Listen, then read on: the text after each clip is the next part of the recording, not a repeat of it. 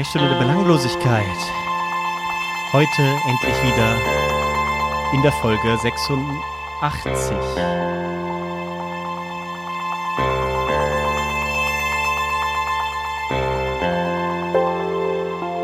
Und wir sind heute mal wieder zu zweit, ganz gemütlich, klassisch und freuen uns, dass ihr auch da seid. Sprechstunde der Belanglosigkeit.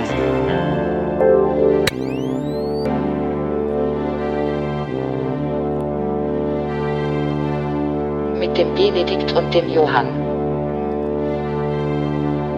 Und damit herzlich willkommen.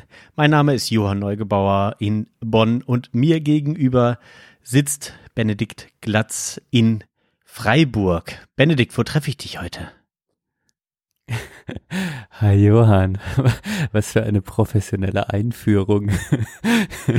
ja, du triffst mich in Freiburg an, äh, so wie immer. Äh, im, im kleinen Kämmerchen. Oh Gott, jetzt muss ich gerade an den Lanz und äh, Podcast denken, weil der auch immer so, du triffst mich in meinem Kämmerchen an. Oh, ich, ich ertrag den fast nicht mehr, den Podcast, obwohl ich, obwohl, äh, obwohl ich Lanz eigentlich dann doch irgendwie gern zuhöre, aber es halt so lustig ist, weil er weil die halt immer so, wen er getroffen hat Ja. und klar, was sie Gibt's auch erlebt schon haben. so geile Zusammenschnitte, ne? ja, ja. ja. Und, und Brecht hat einfach, ja, der hat es halt so gelernt, über die Zeit immer einen Punkt und ein Argument sehr schnittig formulieren zu müssen. Und das ist mir dann manchmal irgendwie zu anstrengend, ja. Immer ist noch ein bisschen Aber ich habe alles angehört. Echt, ja? Ja, ja. Puh. Okay, nee, ich habe ja, Jo, ein also- paar Folgen, zwei, drei Folgen habe ich bestimmt geguckt, aber äh, gehört.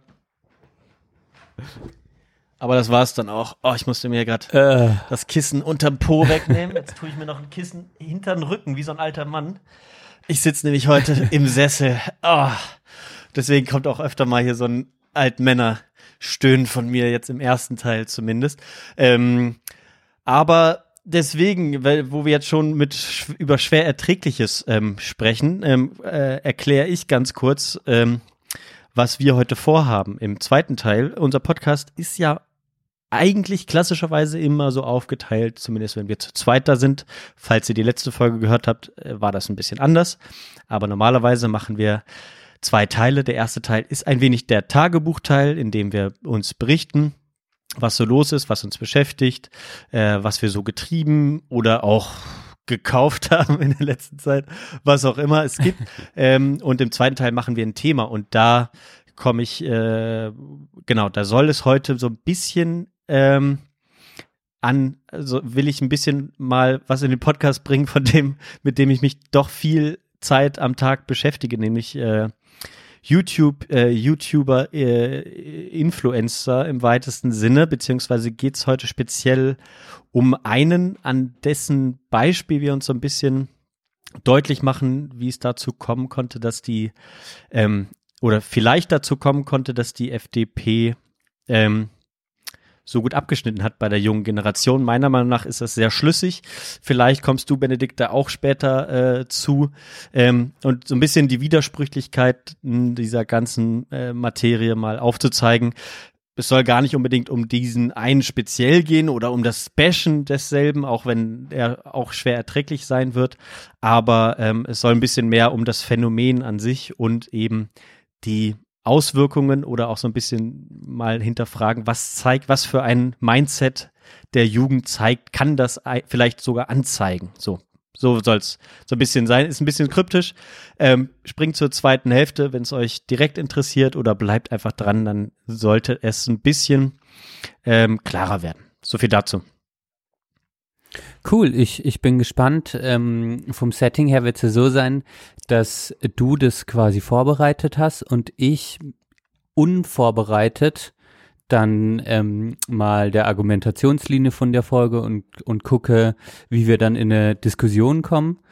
Ähm, ja, was ich super spannend finde, äh, so noch als Ergänzung. Genau. Ja, ja. Das wird dann so die Diskussionskultur im, im zweiten Teil äh, bestimmen.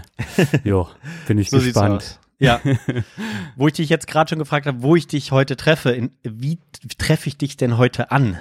Wie bist du drauf? Wie geht's dir?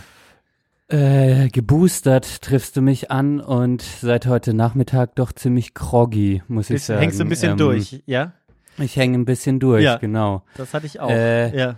Ja, also ähm, ich wurde gestern relativ spontan äh, geboostert und es lief äh, auch, sage ich mal, über einen Arbeitskollegen, dessen Schwiegervater ähm, Hausarzt in Ruhestand ist, sich aber fürs Impfen wieder hat akquirieren lassen Mhm. und ich dann ganz kurzfristig eine Anfrage äh, bekommen habe, ob ich äh, geimpft werden möchte. Und ja, ich bin jetzt auch zeitlich äh, genau passend, also 27.11. sind jetzt bei mir genau die sechs Monate Okay, vergangen. Mhm. zur Zweitimpfung. Das heißt, es passt jetzt zeitlich tatsächlich genau in ins Schema rein und äh, ja, dann wurde ich gestern geboostert in der privaten Wohnung. So wurde ich jetzt auch noch, so wurde ich auch noch nie geimpft. Das hatte, das hatte irgendwie, ein, ja, wie so ein äh, leicht illegalen Touch, obwohl das jetzt nicht so war, natürlich nicht. Ähm, und ja, äh, dann ging das gestern alles noch gut. Ich hatte einen relativ anstrengenden Tag. Ähm, ja, aber seit heute Nachmittag habe ich dann einfach so die Gliederschmerzen. So, Ah. die Schultern sind schwer, die Beine sind schwer. Mhm. äh, Ich habe ein bisschen Impfarm und jo, fühle mich einfach ein bisschen groggy, würde ich sagen. Ja. Ja, das äh, ging mir äh, ging mir auch so ein bisschen so, weil du jetzt so ein bisschen äh, ich ich war äh, schon äh, genau letzte Woche dran am 25. Ähm, und äh, äh, war aber doch äh, positiv äh, überrascht, äh, dass ich eigentlich genau nur so ein bisschen die Müdigkeit äh, nur noch verspürt habe äh, neben dem Abendschmerzen. Also es war eigentlich ganz gut und ich habe mich tatsächlich auch sehr sehr wohl gefühlt, wo du meintest sechs Monate, äh, dass dass ich mich so richtig so richtig selbst äh, wie, wie sagt man das selfish wie, wie heißt denn was ist denn das deutsche Wort dafür? Egoistisch. egoistisch sehr egoistisch äh, äh, einfach angemeldet habe und auch nicht einmal erwähnt habe, wann ich meine zweite Impfung hatte. Und ich habe gerade mal den Impfausweis hier rausgeholt. Äh, Die zweite Impfung hatte ich am 14.07. und jetzt am 25.11. habe ich mich impfen lassen. Also nicht mal fünf, nicht mal fünf Monate. War mir aber komplett egal. Also, äh, ganz ehrlich. Ähm, ich Warum? Mich, Warum? ja, weil ich mich, weil in, in, bei den ersten zwei Impfungen, ich, äh, haben wir auch alles hier behandelt, ich mich so sehr genervt gefühlt habe, äh, ne, wie weit man sich eben hinten anstellen musste damals als Jugendlicher. Die Alten haben, wollten alle Astra nicht nehmen, weil sie dachten, sie werden noch schneller unfruchtbar oder so. Ähm, und äh, das war so ein bisschen der ausschlaggebende Punkt, weswegen ich noch nicht mal einsatzweise ein schlechtes Gewissen hatte, dass ich das jetzt so äh, auch noch den auch noch genau äh, hier ähm, Biontech mir äh, genommen habe. Mhm. Ja. Ja, ich, ich habe auch, äh, also der Grundeindruck ist doch auch, äh, jeder Geimpfte oder Geboosterte, jetzt mal unabhängig, ob man schon an der Reihe ist oder nicht, ist ja erstmal gut. Also die Grundstimmung ist ja eher, äh, lasst euch impfen oder lasst euch boostern. Ähm, ge- gestern habe ich tatsächlich noch ein spannendes äh, Argument gehört. Ich war dann gestern Abend noch mit meiner äh, Forschungsgruppe äh, äh, habe ich mich getroffen. Äh, witzigerweise auch äh, war das ja die Forschungsfrage, wie geht es Freiburger Jugendlichen in der Corona-Situation, Mhm. ähm, was jetzt wieder ganz aktuell wird. Ähm, Ja, hattest Und du schon mal so ein bisschen berichtet von, ne? Genau, und du jetzt gerade auch einen spannenden Punkt gebracht hast, äh, im Sinne von, ja, du willst jetzt auch nicht schon wieder zurückstecken als junger Mensch. Ich glaube, so fühlen sich auch viele ja, Schüler und SchülerInnen in der Situation, äh, nicht nochmal äh, zurückstecken und bis, bitte bessere und fairere Corona-Politik. Ähm, und dann habe ich aber da auch verlauten lassen, ey, ich wurde heute geboostert und ähm, meine Professorin, ähm, hat dann das Argument gebracht, dass sie überlegt, sich nicht boostern zu lassen aus Gründen der globalen Gerechtigkeit. Mhm. Äh, ja, Das kann ich Weil, verstehen. äh, ja, jo. Also wer- hat wer- es wer- aber gar nicht, also ga- gar nicht böse gesagt, aber war nochmal so, ach krass, okay, da, also den Punkt kann man ja auch noch reinbringen, ne? Mhm. Ja, war, war spannend. Ja, wär- wäre das eine Moment. Hatte ich gar Aussicht, nicht dass- drüber nachgedacht. ja. Ja. Wäre das eine Aussicht, dass das irgendwas bringen würde, ne? Das heißt, dass meine Impfung äh, tatsächlich entweder an jemanden gehen, äh, nicht an jemand anders gehen würde und zweitens nicht vernichtet werden würde, wenn, wenn ich die nicht nehmen würde, wäre das sicherlich für mich auch ein Punkt gewesen. Ne? Aber das sehe ich in der aktuellen politischen Situation halt nicht, wo wir ja sogar schon äh, BioNTech vernichtet haben oder was und den, den, den Rest Astra, den hier keiner wollte, einfach runtergeschickt haben. Äh, mhm. Ist vielleicht immer noch besser als nichts, äh, aber ähm, diese Perspektive ist natürlich äh, ja absolut richtig, aber wo ich dann eben, wo ich sagte, ich hatte kein schlechtes Gewissen, weil ich jetzt auch nicht gesagt habe, ich ich nehme es niemand weg, weil es wird perspektivisch niemand bekommen, der es eher bräuchte als ich. Ne? Äh, mhm. Also jedenfalls außerhalb von Deutschland. Aber ähm, ja, ja, ist, ein, ist auch nochmal ein echt guter Punkt, an dem man sich viel zu selten äh, Druck äh, ja nochmal dran erinnert. Ne? Also Thilo Jung macht das ja immer regelmäßig äh, auf Instagram nochmal daran zu erinnern, an Impfpatente oder äh, ja, globale Gerechtigkeit, Impfgerechtigkeit, wie auch immer.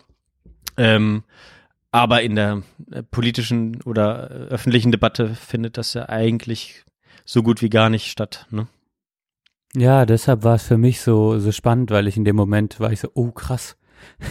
ich habe jetzt mit vielen gerechnet, aber mit dem Argument, das hatte ich wirklich gar nicht auf dem Schirm und äh, das ist vielleicht auch ein Indikator dafür, dass, dass das wirklich medial auch gar nicht behandelt wird. Ja. Sehe ich auch so. Ja, ja, ist ein guter Punkt. Aber lass uns doch mal noch ein bisschen weitergehen. ja, ja, wie treffe ich dich an, Johann? Wie, Ach so. wie geht's dir denn? Du meintest, du bist ein bisschen am am Rumbrusten und äh, ja. Ach ja, die, äh, die, die Arbeit ist jetzt so, hat noch ein bisschen nochmal angezogen jetzt.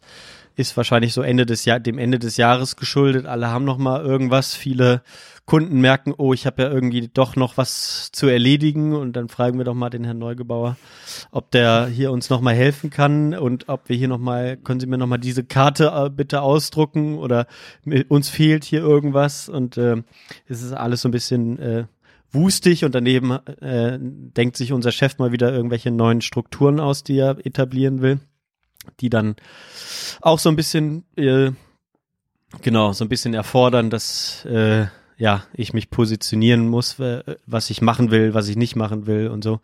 Ähm, verhandeln muss mit meiner Vorgesetzten und so, aber da an sich ist alles eigentlich soweit gut. Ähm, genau, wir haben, äh, wir, genau, wir kommen so ein bisschen weiter bei der Hochzeitsplanung. Heute war so ein kleines Tief, aber wiederum, äh, meine Frau war so ein bisschen äh, niedergeschlagen, weil wir so, äh, uns ein bisschen in die Hotelsuche begeben und die ist das natürlich im Ahrtal schwierig, wo wir, wo die Hochzeit mhm. stattfinden wird nächstes Jahr. Ähm, und da fühlt man sich dann natürlich so ein bisschen komisch, wenn man jetzt aus Bonn anruft, weil man eine Hochzeit plant und dann hört man halt von Leuten, die irgendwie ein Hotel haben. Ach ja, äh, also nächstes Jahr machen wir nicht auf. Also unser Keller stand bis letzte Woche noch im Wasser. Das Erdgeschoss ist weg. Äh, äh das will man, Boah. na, da ist man natürlich Boah. so, äh, ja, fühlt man sich halt echt ein bisschen blöd und dann ist halt auch noch so ein bisschen, ja, immer bei meiner Frau so ein bisschen die, der familiäre Struggle immer auch so präsent. Äh, ja, weiß ich nicht so, mein, mein, mein Schwager ist so ein bisschen so ultra unflexibel mit seinen Kindern und äh, muss jetzt unbedingt wissen, wo seine Kinder übernachten im Mai. Ich meine, ne, ähm, mhm. sie hat es zu Recht gesagt, so damals, als wenn, wenn irgendwelche Familienfeier waren, dann habe ich so lange durchgemacht, bis ich im Stehen eingepennt bin und dann hat mich mein Vater ins Auto gelegt ähm, mhm. und dann war gut, so, ne? Mhm. Ähm, und es war, mhm. war aufregend, war cool für mich äh, und für sie mhm. war es genauso. Und nicht, äh, ich musste jetzt nicht irgendwie mit meinem Vater irgendwie nach ins Hotelzimmer gebracht werden. Dann muss der da bleiben, bis ich einschlafe. Und bevor der rausgeht, äh, heul ich auch noch zweimal, weil damit er bitte nicht äh, nach Hause geht. Ne? Klar, hatten wir alles auch, aber ich finde so eine Situation, wo die, wo die Schwester heiratet, äh, wo wir ein großes Fest haben, wo die ganze Familie da ist, kann man sich so ein bisschen flexibler zeigen und jetzt nicht so einen Stress machen und schon gar nicht dann auch noch sagen, ja, aber mit dem Auto fahre ich abends nicht noch, ne? Weil es wird relativ wahrscheinlich sein, dass viele Gäste von uns halt zumindest so 15, 20 Minuten irgendwo hingefahren werden müssen damit sie dann ins Hotel kann, kann ja auch das ne? Tax Taxi nehmen dann. Also. Ja, wir haben auch, wir haben auch schon äh, drei Fahrerinnen und Fahrer, die wir ähm, ähm, sozusagen engagiert haben, die das äh, ja freiwillig machen. Das heißt, wir, wir werden da auch für sorgen, dass die Leute da hinkommen, wo sie wollen, weiß ich nicht, bis auch bis Bonn oder so. Ähm, aber ja, keiner macht jetzt da Stress. Ne? Naja. Hm. Aber das war, genau, ansonsten haben wir jetzt einen DJ und so weiter. Äh, ein Bekannter von mir. Stimmt, Und da, da sind ja habe ich ja so gestern, habe ich ja gestern das Meeting gestört quasi Ach so, ja, ja, HörerInnen. Der Johann war ganz geschockt, weil ich, weil er bestimmt war, was hattest du, vier, fünf Anrufe in Ja. Abwesenheit? Ja. Äh, und ich habe gestern probiert, äh, Johann zu erreichen, äh, weil es die Terminfindung war die Woche tatsächlich ein bisschen, da war ich ja kompliziert. Ich bin weil, froh, dass wir es jetzt ähm, machen und dass du das äh, trotz deiner Groggigkeit äh, durchziehst, wollte ich noch dazu sagen. Ja. Ah, ja, aber äh, ja, also Podcast ist ja auch dann äh, nicht so so äh, ganz so anstrengend. Aber danke, nehme ich an. Ähm, aber ja, dann hatte ich Johann angerufen und er war ständig, also ich habe ihn probiert, habe dich probiert zu erreichen, weißt du ja, und er war ja immer besetzt. Mhm. Und äh, das war mir nicht klar, dass das halt jetzt, was ich sehr geil finde, das ist halt eine, eine Nicht-Stören-Funktion, das kenne ich schon beim Handy, aber dass dann dem anderen angezeigt wird, dass besetzt ist. Und ich bin dann davon ausgegangen, nur zum Kontext, dass irgendwie mein Handy im Eimer ist oder da ich mal wieder nicht richtig durchkomme, hab da drei, vier, fünf Mal da äh, hintereinander angerufen, da hat Johann mich geschockt zurückgerufen, Digga, was ist passiert? Warum rufst du so häufig an? Und ich so, ah, das war eigentlich ganz sympathisch und das war das Gespräch mit dem, mit dem DJ. Ja. Äh, ist, ist, ist er cool drauf so? Ähm, oder was, was habt ihr so besprochen, was ihr für Musik wollt, wie lange auflegen soll? Was, ja. Ähm, ja, das Schöne ist, dass, ähm, dass es ein Bekannter von mir ist. Den kenne habe ich jetzt äh, ehrlich gesagt nur einmal getroffen und das ist auch schon sieben Jahre her. Aber äh, oder 2013 war ich bei dem mal in Leipzig ähm, zu Besuch mit mit ganz vielen anderen Leuten und ähm, genau und dann seitdem habe ich so ein bisschen mitbekommen, dass der dass das diese Hochzeitssachen für sich entdeckt hat äh, und auch früher immer schon als eigentlich so Techno-DJ, ähm, hat dann aber natürlich äh, sich angeeignet für jede für jedes äh, für jede Gelegenheit sozusagen was parat zu haben und ähm, hat deswegen Equipment und noch einen Kollegen, ähm, der auch noch so Gitarre spielt und so. Ähm, aber das äh, ist alles noch nicht so ganz geklärt. Aber ansonsten, ja, haben wir eigentlich, haben wir beschlossen, dass äh, die Gäste, wenn sie sich anmelden, auch noch jeder einen Songwunsch äh, mit reingeben darf, die dann auf die Liste geschrieben wird. Wir den äh, eine Liste von uns ausschicken, die sie dann mitbringen und ähm, ja, dann so ein bisschen ein bisschen nach, je nach Stimmung, traue ich ihm zu, dass er das, dass er das gut macht. Ähm, ja, genau. auf jeden Fall. 90s, denke ich, dürfen nicht fehlen Ja, bei deiner Frau und kommt ja auf jeder, auf jeder Party ähm, auch gut für die Stimmung. Ich muss sagen, auf der letzten Hochzeit, auf der ich war, da war so, da war der DJ und ich war ein bisschen skeptisch. Das war so ein, so ein krummelig, äh, kru, krummeli, krummeliger Typ, ich sag mal Mitte 40, Ja, wenig Haare nur noch. Und der hat dann so sein Zeug aufgebaut und ich, ich war am Anfang sehr skeptisch ähm, und der hatte, der hatte nur CDs dabei Mhm. und hatte dann, hat dann eigentlich, ja, die ganze Zeit mit seinen CDs aufgelegt und tatsächlich war, war das ein komischer Typ, weil der hat kein einziges Mal gelacht oder mit den Leuten irgendwie kommuniziert. Ich habe einmal aus Versehen ähm, ein Bier auf ja, ja, und er hat, das muss man sagen, er hat alle Lieder, die sich gewünscht wurden, Ja. auch dann gespielt. Das letzte, muss man sagen, ist dann wirklich, hat er auch ganz zum Schluss das letzte Lied, da war immer noch eins aus, das gespielt werden sollte.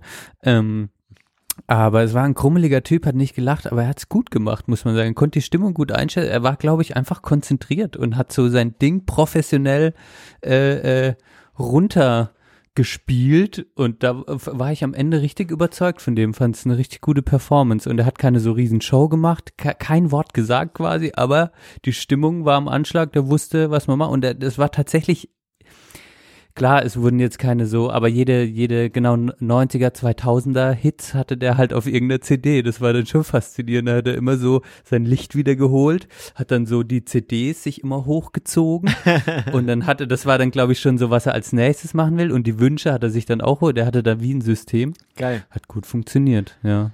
Ja, das ist faszinierend, so die Leute, die das schon so ewig machen, dann so zu sehen, ne, wie du das war damals, als ich in der Kneipe gearbeitet, auch immer so faszinierend. Ich meine, die haben dann auch häufig das, die wissen, was funktioniert, ne, oder von wo man auf was kommt und so. Da ist ja viel, super viel Erfahrung dabei. Das ist schon dann cool, wenn man das so routiniert macht. Ähm, ich denke mal, also die haben jetzt auch schon an die was hat er gesagt, 50 bis 80, zwischen 50 und 80, irgendwas habe ich so im Kopf, äh, Hochzeiten gemacht in der Zeit jetzt und so, aber ähm, immer so nebenbei, ne, und sind halt so alt wie wir. Und daher mhm. ist, sehe ich das eigentlich ganz cool und äh, genau, meine Liebe war auch ganz äh, entspannt und äh, froh darum, dass es so entspannt funktioniert. Genau. Cool. Ja. Okay, wow, ja, viel los irgendwie, ne? So, ich habe jetzt am Sonntag ähm, bin ich bei der Taufe von meinem Patenkind. Mm. Ich habe zwei Patenkinder und eins ist äh, noch nicht getauft und ähm, jetzt ist am Sonntag findet die erste Taufe quasi für mich statt.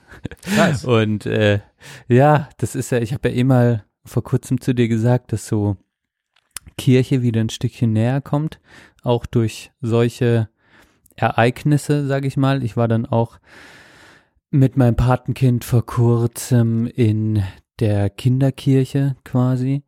Ähm, ja, und jetzt bin ich mal gespannt. Ähm, jetzt war ich so ein bisschen, äh, ja, ich habe jetzt eine Taufkarte geschrieben und so, ich wusste gar nicht, was da reinschreiben soll. So, ich war so ein bisschen lost. Ich musste einen Patenschein beantragen, was bedeutet, dass ich bei meinem Pfarramt anrufen muss wo ich registriert bin. Mhm. Das heißt jetzt in Freiburg hier. Ähm, habe ich irgendwie bei der Mutter geschrieben, was ist ein Patenschein, was muss ich machen? Die wusste natürlich alles.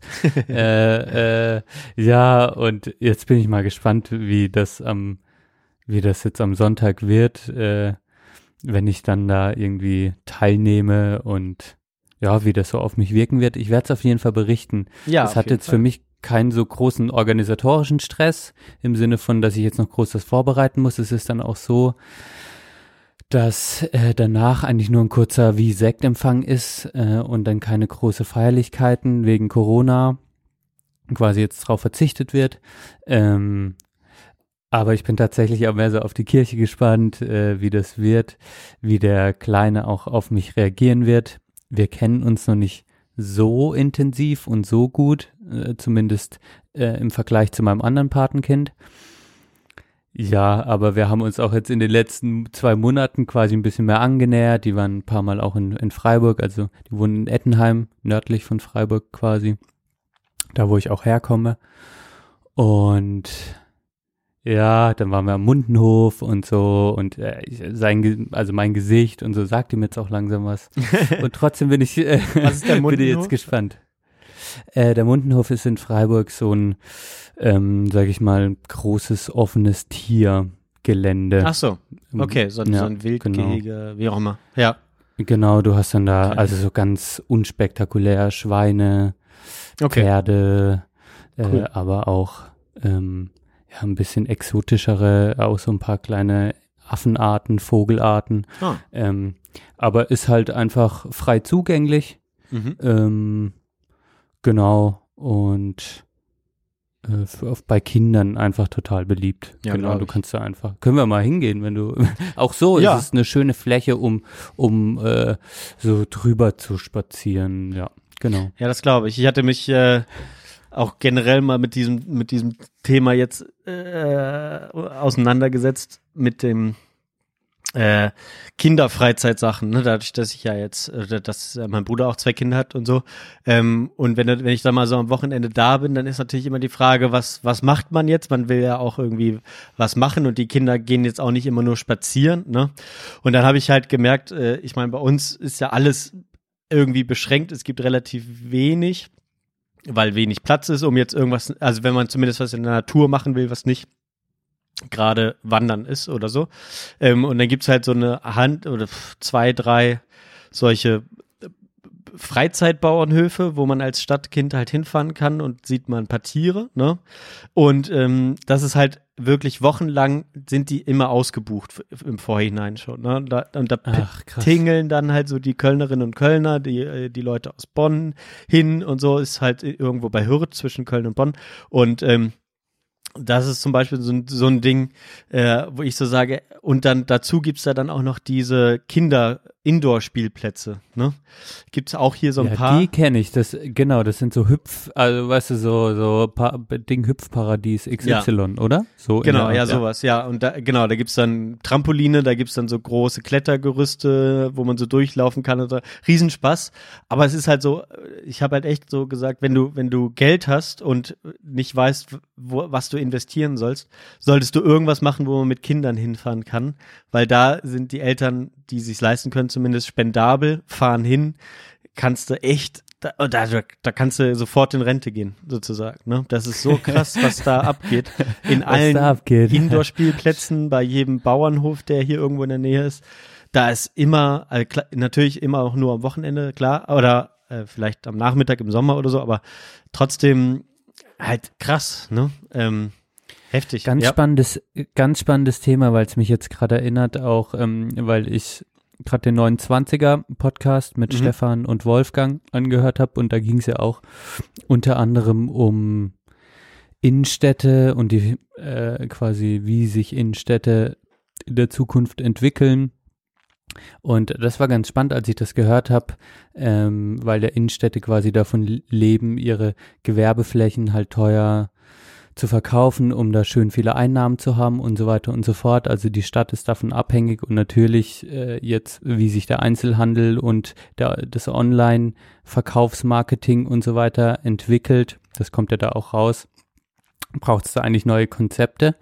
Ähm, und jetzt gerade in Freiburg hat dann einen Tag, nachdem ich das gehört habe, hat Martin Horn, äh, hier unser Bürgermeister, äh, auf Instagram gepostet, dass sie vom Bund Fördergelder für eine attraktive Innenstadt äh, abgezwackt haben. Also der Bund schüttet da, glaube ich, schon mittlerweile ganz gut Geld aus. Mhm. Und das Konzept ist jetzt natürlich irgendwelche Pop-up-Stores auch in Freiburg zu etablieren. Das hatten ja Wolfgang und Stefan irgendwie auch äh, so als eine Lösungsmöglichkeit da irgendwie ähm, beschrieben. Ja. Und ich denke mir gerade äh, auch ähm, mit dem äh, äh, mit dem, was du sagst, so mit Kindern und so weiter, das natürlich ein zentraler Aspekt auch für die Innenstadt der Zukunft sein könnte, äh, schaffe Räume für Kinder, Blä- Mhm. also wo sich wirklich Familien, genau das, was du sagst, dein Bruder kommt, was soll ich machen? Ja. Ähm, ich will nicht nur zu dieser Hüpfburg fahren oder XY, sondern äh, vielleicht hätte ich was direkt vor Ort in meiner Innenstadt. Das könnte ja wie ein riesiger Abenteuerspielplatz für Kinder quasi sein äh, und familienfreundlich. Das ist es natürlich jetzt gerade nicht, weil wenn du mit deinem Kind in die Innenstadt gehst und willst ganz, ganz viel einfach nur kaufen ja. von den Sachen, die äh, halt da den Kindern angeboten wird. Und das ist natürlich dann auch anstrengend für die Eltern, wenn es nicht darum gehen soll. Ja. Ja, ja, das, das, das Schlimme ist halt immer, dass das aktuell halt, dass du, ich bin ja jetzt da so ein bisschen drin, dass du als Stadt halt keinerlei Handhabe hast, was in der Innenstadt passiert. So, ähm, die, die Gebäude gehören halt irgendjemandem. Ich glaube, in unseren beiden Städten ist das auch ein Großteil kirchlich. Ähm, bei uns in Bonn gehört die Hälfte der Innenstadt der Kirche. Ähm, und dann können halt immer nur Privatleute sich irgendwas überlegen. Ne? Und dann ist das lukrativste immer noch irgendwie ein Laden. Äh, aber du kannst halt als Stadt nicht irgendwas vorgeben, ne, mittlerweile. Also die, die, die, die, diese Möglichkeit hat man sich halt genommen, so. Und du kannst jetzt natürlich das irgendwie zurückholen oder steuern oder was auch immer zusteuern, äh, Leuten äh, was zugeben, dass das dass das dann doch attraktiver wird, Leuten, die was Kreatives machen oder wie du sagst, irgendwas äh, von Freizeitwert für Kinder. Aber aktuell ist das so, ja, du, man sieht dem jetzt sehenden Auges entgegen, bis die Innenstadt wahrscheinlich in, in den meisten Städten von Deutschland runtergekommen ist. Und dann, ja, und dann, dann, wenn der Leerstand dann so groß ist, dass dann auch keiner mehr da ist, dann kann man vielleicht mal Glück und die Stadt kann sich was zurückholen, wenn die richtigen Politikerinnen und Politiker da am Werke sind. Aber das ist halt sowas, was mich da beim Hören auch so ein bisschen runtergezogen hat, ne? Weil wir beide oder unsere Generation hat so Vorstellungen, wie so eine Innenstadt sein kann. Ne? Wir sind auch immer früher gerne in die Innenstadt gegangen. Ich gehe auch immer noch gerne, besorg mir was, aber ähm, ja, die Attraktivität ist halt nicht mehr so da und man sieht immer mehr schon auch in Bonn äh, den Leerstand. Man sieht äh, auch die, ja, das, das Publikum, was sich, was sich rumtreibt äh, im weitesten Sinne. Und wenn man das jetzt mal so, so sagen darf, es hat sich schon in gewisser Weise verändert. Und ja, das ist echt so, echt ein krasses Thema. Aber spannend, verlinken wir mal die Folge. Ähm, lohnt sich. Ja. Ja, muss ich sagen. Ich habe sie noch nicht ganz zu Ende gehört. Ähm, mir fehlen, glaube ich, noch 83 Minuten, hat mir mein Podcatcher Ah, ja, vorhin okay. angezeigt. Es wird ganz, es wird ganz absurd jetzt noch. Ja. Ach, okay. Wenn's- ja. Ah. Oh, wow. Wenn's- wenn's Okay. um Aber bis geht, dahin. also, ja, das wird. Äh, Okay, ach, mit dem, ah, mit, ach, dann geht's bestimmt um, oh, welches Land? Irgendein Land ist. äh, El Salvador, glaube ich. El Salvador, ah, ja. Ja, ja. Ah, kommt das, oder wie? Ja, ja. Genau, Ah, geil. unter anderem. Okay, bin Ja. ich gespannt. Nee, lohnt sich, aber also, ähm, lohnt sich wirklich, die, die, also generell der neue, neue 20er, muss ich echt nochmal sagen, äh, bringen echt spannende Themen auf den Tisch, auch mit dem äh, Fast und Slow Fashion und äh, Mhm, welche Paradoxien da so entstehen. Also finde ich, waren, waren bis jetzt sehr spannende Punkte. Also verlinken wir auf jeden Fall die Folge. Genau, wo wir Ja. auch beim bei, bei Hörtipps oder Kulturtipps sind, da sind äh, genau, du hattest mir das empfohlen ähm, und ich habe es mit großer mit großem Wohlgefallen angeschaut. Ähm, ja, hast du es gesehen? ja, Ach, geil. Ja, ja, doch, doch. Und zwar äh, so eine, äh, wie, wie soll man sagen, vielleicht so ein bisschen äh, spannend aufbereitete ähm, Dokumentation ist es, ne? Ähm, Gut, gut gemacht, oder? Also ich Absolut. fand so, so ja, der letzte, genau, der so letzte Da Vinci, Standard. das teuerste Kunstwerk der Welt, heißt die, Doku, die Doku von Dreisat und Arte und was weiß ich. Ist, glaube ich, eine französische Produktion, aber ähm, und ja, cool erzählt, spannend gemacht, absurd ähm, und das lohnt sich wirklich zu gucken. Verlinken wir auch mal unten. Ähm, wollte ich dir noch sagen, war ein toller Tipp. Danke, ja, an die HörerInnen. Das, da geht's um den Kunstmarkt letztlich und äh, das ist, also ich hab's mit totaler Neugierde angeschaut, weil es wirklich, also diese ganze Kunstszene irgendwie hat sowas zwischen ähm, verrückt, sage ich mir mal, auch irgendwie sowas, ähm, so auch so ein bisschen kriminelles Milieu auch wie so gefühlt. Also äh, man kann keinem trauen, ähm, also ganz undurchsichtig und am Ende aber ganz, ganz absurd. Und was mir bei der Doku klar geworden ist, Johann, dass irgendwann eine Wahrheit entsteht und zwar, das muss jetzt ein echter Da Vinci sein, also es geht um Mhm. ein Bild, das gefunden wurde und dann wird, pro, wird probiert festzustellen, ob Da Vinci äh, das gemalt hat und äh, sobald dann entschieden wurde, das ist ein echter Da Vinci, dass ganz viele Akteure unruhig werden, weil dann können auf einmal ganz viele Leute Geld dran machen, Ja. weißt du? Und dann Ja. ist auf einmal diese Wahrheit ist so wichtig, weil auf, auf einmal ganz viele, also ganz viele Interessen äh, aufeinandertreffen und das einzige Ziel ist, so viel Geld wie möglich zu machen. Es Ja. geht einfach nur ums Geld. Das ist so abgefahren. Das Und- ist so Kapitalismus at its best irgendwie. Das ist so absurd, ey.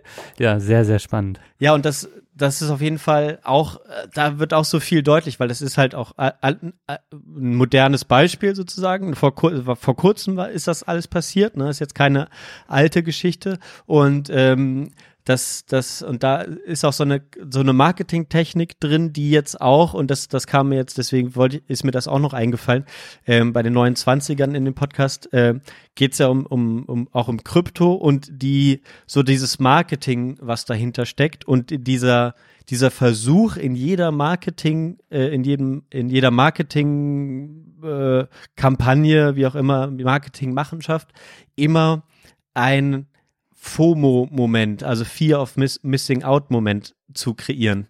Und das und das war ja erst das, was letztendlich diesen, diesen krassen Hype auf das Bild ausgelöst hat, ne? Dass du dann irgendwelche, und das krasse, das produziert man dann mit Prominenten sehr, sehr häufig. Ähm, da war, kommt der Leonardo DiCaprio zwischendurch mal vor. Ähm, und, ähm, und genauso äh, funktioniert das halt aktuell auch so bei den, bei den Krypto-Hypes, äh, dass dann irgendwie so ein Quentin Tarantino plötzlich bei irgendeiner Veranstaltung auftritt und Leute erzählen ihm was von NFTs ähm, und so und dann äh, und dann so, oh krass, ja, Tarantino äh, findet das auch irgendwie in, interessant, beziehungsweise traut sich nicht zu sagen, dass das für sein äh, für seine Sachen Unsinn ist ähm, oder wie auch immer, kann, kann man sich selbst ein Bild von machen. Ähm, und dann so, oh fuck, ja, ach, wenn der das sogar sagt, scheiße, dann muss ich vielleicht doch jetzt mal äh, hier loslegen und äh, bei dieser Aktion hier mitmachen, obwohl es, wenn man drüber nachdenkt, keinen Sinn macht äh, in, in, in diesem Zusammenhang. Ne? Wir, auch, wir hatten ja schon unsere, unsere Krypto-Folge ähm, äh, hier gemacht mit Die deinem verlinken Bruder. wir auch. Genau, äh, verlinken wir auch. Aber ähm, und da haben wir uns ja drüber unterhalten, über sinnvolle, äh, sinnvolle Neuerungen, die damit einhergehen. Aber aktuell nimmt das so ein bisschen den Weg, der mir nicht gefällt. Ähm, ja, genau.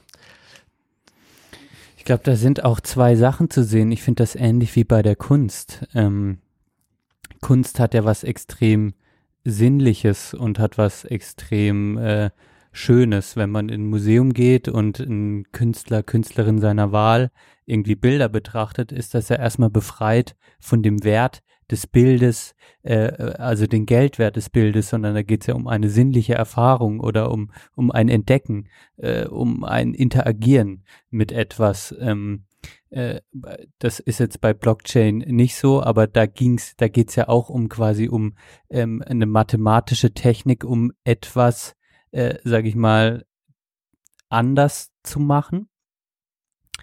Und dann gibt es die Seite, wo dann Leute irgendwie anfangen, da Geld rauszuschlagen, wie mhm. bei der Kunst. Ich meine, wenn ich in ein Museum gehe, dann ist es wahrscheinlich einfach eine riesige Geldanlage von der Deutschen Bank, von irgendwelchen anderen Privatinvestoren, die das dann vielleicht ausstellen und deren Gedanke ist vielleicht nicht, äh, äh, äh, äh, diese sinnliche Erfahrung oder nicht nur, sondern für die ist es einfach auch ein ähm, ja ein Asset, wo die rein investieren, dass sich irgendwie, wo, sich der Geldwert vermehren soll. Ja. Ähm, Gleiches auch irgendwie in dieser ganzen Kryptoszene, ne? Also da, da, da werden ja Hypes geschaffen, damit Menschen sich relativ schnell irgendwie mehr Geld erwirtschaften können. Und das ist einfach, also das ist äh, im Kunstmarkt wie auch in der Kryptoszene natürlich pervertiert und hat hm. nichts mit der Realität zu tun. Ja? Nichts mit der Einfach, Realität und nicht mit dem, was es im Grunde genommen, ne, also der, der vielleicht auch äh,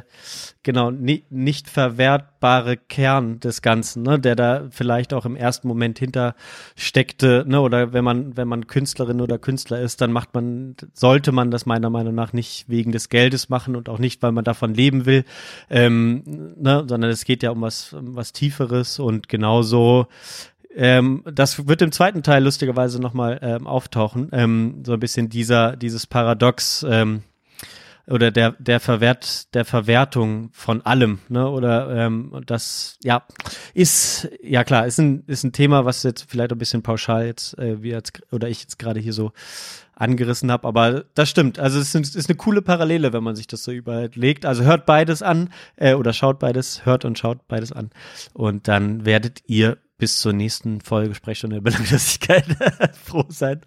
Ähm, ich habe noch eine kleine Sache, die mir mein Leben gerade sehr entspannt, ähm, sehr entspannt macht. Ich weiß gar nicht, ob ich dir das schon erzählt habe.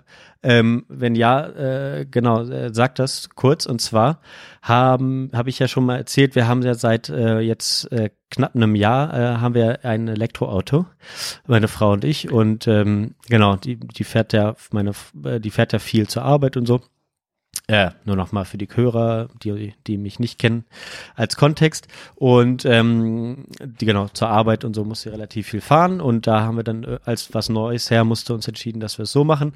Und wir wohnen ja in der Stadt und haben dann, damals war das alles noch ein bisschen einfacher. Da, da konnten wir hier um die Ecke unser Auto aufladen. Das wurde dann irgendwann eingestellt, weil das so ein bisschen so ein, so ein Privatunternehmen war, die das dann uns immer zu günstig äh, gemacht haben. Wir haben dann gemerkt, ah scheiße, dann müssen wir das doch verbieten. Ähm, dann waren wir hier so in einer öffentlichen Ladesäule eine Zeit lang. Aber ist natürlich so, dass es jetzt immer mehr zunimmt, auch in der Stadt, sich immer mehr Leute äh, mit der Förderung eins kaufen und so. Ähm, und dann gab's halt schon mal so Tage, wo, wo dann die Ladesäule beletzt war, wo man zweimal hin und her gefahren ist und so. Das hat mich dann doch schon mehr belastet, als ich es eigentlich wollte. Ich, ich wusste, ich war leidensfähig, sonst hätten wir es nicht gemacht oder hätten wir es nicht entschieden. Aber es war dann so, okay, wenn man es mal wirklich braucht oder darauf angewiesen ist, dann ist das, dann kann das mal zu Stress führen. Deswegen habe ich mich so ein bisschen umgeschaut und wir haben jetzt ähm, auf der anderen Seite der Bahnschienen von hier ähm, haben wir jetzt ein äh, ganz neues äh, E-Auto tief eine ganz neue E-Auto-Tiefgarage gefunden mit, äh, glaube ich, wie viel Plätzen? 15, 20, 15, 15, 10, 15 Parkplätzen und alle, alle mit Ladesäule und ähm, da haben wir jetzt unseren eigenen Platz mit eigener Ladesäule und äh, meine Frau kann dann morgens da hingehen, das Auto einfach abschießen und äh, losfahren und äh, abends wieder anstecken und so. Und ist super cool. Und alles noch günstiger als unsere Garage, die wir vorher hatten. Ähm, ist natürlich ein Ticken weiter zu laufen, aber wenn man vorher zu dieser öffentlichen Ladesäule gegangen ist, dann war das ungefähr genauso weit äh, wie jetzt der Weg da in die Tiefgarage. Und fand ich cool, dass das dann habe ich nicht erwartet, dass das jemand sich dann doch mal überlegt, ach, mache ich einfach mal. Baue ich jetzt hier einfach 15 Ladesäulen rein und äh, vermiete nur noch an E-Autofahrer. Ähm, ja. ja. ich denke, das, das wird halt auch immer mehr kommen, ne? Und da dachte sich wahrscheinlich die Person XY, ähm, äh, da wird es auch genug AbnehmerInnen, sag ich mal, geben. Ja, und, und ist das dann, ist das dann so, ähm, dass du dann einfach im Monat einen gewissen Betrag zahlst und so viel laden kannst, wie du willst? Oder ist dann, du zahlst für den Platz und für den Strom? Oder wie ist das jetzt äh, geregelt bei euch im Vertrag? Mhm. Also wir zahlen da 50 Euro für diesen Stellplatz, ähm, was, was fair ist finde ich. Und ähm, dann hat er da ja die Wallboxen angeschafft und hatte aber auch gute Förderung, ich glaube auch von der Stadt und so. Ähm, ist auch mit den Stadtwerken, glaube ich, ganz gut vernetzt ähm, und bezieht, muss ja dann äh, sozusagen Ökostrom beziehen für die Förderung und hat dann ähm, genau hier Bonn Naturstrom und die Abmachung ist halt dann, dass wir zehn Prozent Aufschlag auf den Strompreis bezahlen. Das wird dann einmal im Jahr abgelesen. Die haben alle einen eigenen Stromzähler, die Wallboxen. Ähm, und genau, es wird dann halt abgelesen und wir zahlen dann halt, ja, jetzt so aktuell haben wir halt mal abgeschätzt, dass wir so für 100 Euro im Monat ungefähr laden. Und ähm, hm. das zahlen wir jetzt aktuell dann, genau, für, für den Strom. Okay. Müsste eigentlich ja. so hinkommen. Wahrscheinlich wird es ein bisschen zu ja. viel sein, aber äh, wir gucken mal so nächstes Jahr, ob, ob wir so hinkommen und dann reduzieren wir es zur Not nochmal. Aber ja, so, ja. so läuft das gerade. Ja, das wird, ich meine, die Zukunft ist ja für euch vielleicht auch mal, wenn ihr eine eigene Bude habt, dass ihr euch dann ähm, Solarzellen aufs Dach haut und dann ist die Einspeisung, lohnt sich jetzt nicht mehr, aber dann haut ihr euch halt unten eine Wallbox in, auf dem Parkplatz und dann speist er einfach, wenn er sonnige ja, cool Tage hat, dann wird, wird so, so macht das jetzt ähm, der Bruder von Verena. Das ist schon geil irgendwie. So, ähm, wenn du dann, wenn du so eine, wenn du so einen Kreislauf hast und so das Gefühl hast, yo, von der Sonne in meine Kollektoren ins Auto ist immer noch, da hatte ich vor kurzem eine spannende Diskussion mit einem Freund, der meinte, sein Vater hat, hat das jetzt auch gemacht, der hat sich dann, sag ich mal, ist ein ehemaliger Unternehmer, hat gut Kohle in seiner Rente ähm, und der hatte da einfach Bock drauf. Der hat sich jetzt ein E-Auto gekauft, ähm, hat jetzt sich die Sonnenkollektoren äh, aufs Dach gehauen, hat, hat sich diese Wallbox dahin gehauen und der, und da meinte der, was halt an diesem ganzen System so dämlich ist, sein Vater hat jetzt genau die gleiche Förderung bekommen wie eine junge Familie. Und eine junge Familie überlegt sich dann halt trotzdem nochmal, wenn die sowas irgendwie bauen, das kostet dann nochmal 20.000 Euro mehr Mhm. und dann wird halt noch, wird halt einmal nochmal diese Pauschalrechnung gemacht und am Ende kommst du dann irgendwie in diese Rechnung äh, nicht auf ein Plus oder es lohnt sich dann noch nicht so richtig, also wird's eher nicht gemacht. Mhm. Er kriegt genau die gleiche Förderung, hat eigentlich genug Kohle, hat er gesagt, dass er die gar nicht bräuchte. Die paar tausend Euro sind dem so egal. Ähm, yo, aber macht's halt einfach, weil er Bock drauf hat, weil er es kann, ne? Und, und warum wird nicht unterschieden zwischen äh, der kann sich's eh leisten und die junge Familie, dann gibt er doch noch ein bisschen mehr, damit sie es dann auch letztlich machen wird. Das sind Ja. dann schon so wieder so spannende Themen in diesem ganzen Vergabeprozess. Das, Ja, das hoffentlich so. mit der neuen Regierung äh, äh, äh, dann anders wird. Da muss ich auch sagen, heute ist der 2. Dezember, Johann. Hast du Oh. den Zapfenstreich angeguckt? Nee, ich habe ja ein bisschen die Folge vorbereitet. Ähm, ich ich werde es mir morgen, morgen dann mal anschauen, nach dem Frühstück oder so. Ähm, und äh, hab, hab heute schon viele Berichte gehört, welche Songs sich äh, äh, Angela Merkel ausgesucht hat. Ähm, aber ich, ich habe da damals bei den Schröder-Zapfenstreich angeguckt und äh, war da äh, so komisch ergriffen. Ich habe Angst, dass ich das bei, bei Merkel dann auch bin. Wie war's denn? Ich habe es mir angeguckt und ich war auch ein bisschen erke- Es war also, ich kann jetzt schon mal sagen, ähm, Hat sie geweint? Also, nee. Okay. Ähm, aber ich muss sagen, ihre Liedauswahl, ah, ich habe sie dafür abgefeiert. Ey. Also Hildegard Knef. Ja. Ähm, für mich soll's rote Rosen regnen. Hab ich heute den ganzen Alter, Tag und Ohren das gehabt. und Alter, also es kommt auch heute für mich auf die Playlist der Belanglosigkeit. Äh, Merkel tritt ab. Ähm, Ihre zwei Lieder kommen kommen auf die Playlist. Das ist jetzt so, 16 Jahre sind vorbei. Aber ich muss sagen, Respekt vor ihrer Liedauswahl. Das war irgendwie, also Cool. die Liedauswahl hat mich ergriffen Mhm. und auch wie die, äh, sag ich mal, Parlaments, äh, wie nennt man das, Orchester, Militärorchester, ähm, das so gespielt hat, äh, war halt auch schön irgendwie. Also Mhm. es war auch gerade speziell dieses dieses Lied war auch, das hat gut dazu gepasst irgendwie. Ähm, Was das war, also war- du hast das- den Farbfilm vergessen, war guter das Moment. zweite? Was ist das dritte? Nee, das war das erste. Das war das erste. Dann Hildegard Knef und dann ähm, ho hoch hoch soll irgendwas mit Götter, also noch ein so ein sehr relativ bekanntes Kirchenlied. Ach, Ja, okay. Das war Mhm. das dritte. Ach, krass. Mhm.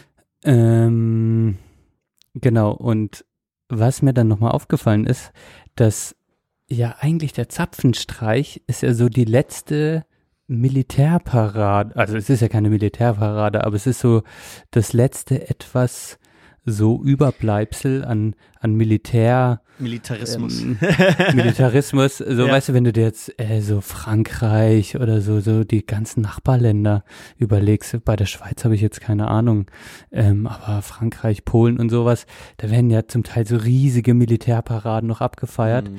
Ähm, ich bin ganz, ich bin echt froh, äh, dass das bei uns nicht so ist. Das würde auch natürlich mit der Geschichte, die wir haben, äh, überhaupt nicht gehen. Und ich finde es tatsächlich auch mit dem Zapfenstreich, wenn dann da äh, so die uniformierten Soldaten mit den Fackeln da irgendwie laufen, das hat auch was Befremdliches Ja. tatsächlich für mich. Ähm, und es ist trotzdem witzig, dass das jetzt halt so das letzte Überbleibsel noch ist. Das ist mir heute nochmal so klar geworden. Mehr gibt's ja nicht, ne? So. Ja, ja, das ja. ist schon, Und ist- also ist das auch ist schon gut so. heftig. Also es ist schon, es ist auch gut so, es ist, es ist einfach gut so, muss man sich ja immer klar machen.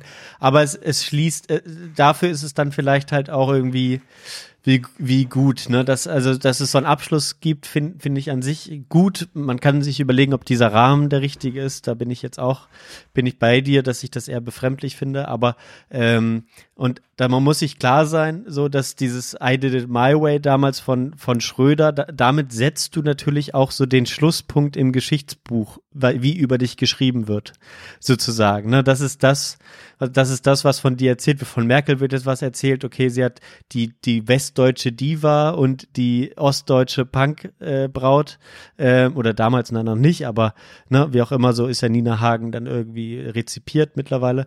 Ähm, na, die, die hat sie da so zusammengebracht und äh, hatte dann aber auch, genau, gleichzeitig was Die Rebellisches. aber was, Pfarrerstochter, genau, Ja. deshalb nochmal, Ja. so haben die das auch gesagt, deshalb nochmal Ah, okay. dieses äh, epochale Kirchenlied quasi und dann hat sie so, so wurde das dann auch interpretiert. Ja, und Also, genauso wird das ist genau auch jetzt in die für immer Kerbe, ja. erzählt werden. Ja. Das ist schon ja, krass. es ist schon, ja, es ist schon krass. Und ähm, dann habe ich mich gefragt, was macht, was macht Nina Hagen eigentlich gerade? Gute Frage. Ähm, ja. Und da habe ich mich gefragt, ist sie so eine Querdenkerin geworden? Irgendwie könnte ich mir das Nee, ich wollte gerade sagen, ich, ich, ich, ich denke mir, kann, kann man sich irgendwie vorstellen. ne? Ich habe mir jetzt gerade so gedacht, okay, ist eigentlich auch gut, dass man nichts von ihr hört. Ne? Ja. Ähm, denn sie Genau, hat, also sie hat dann so rechtzeitig den, den Absprung geschafft. Ähm,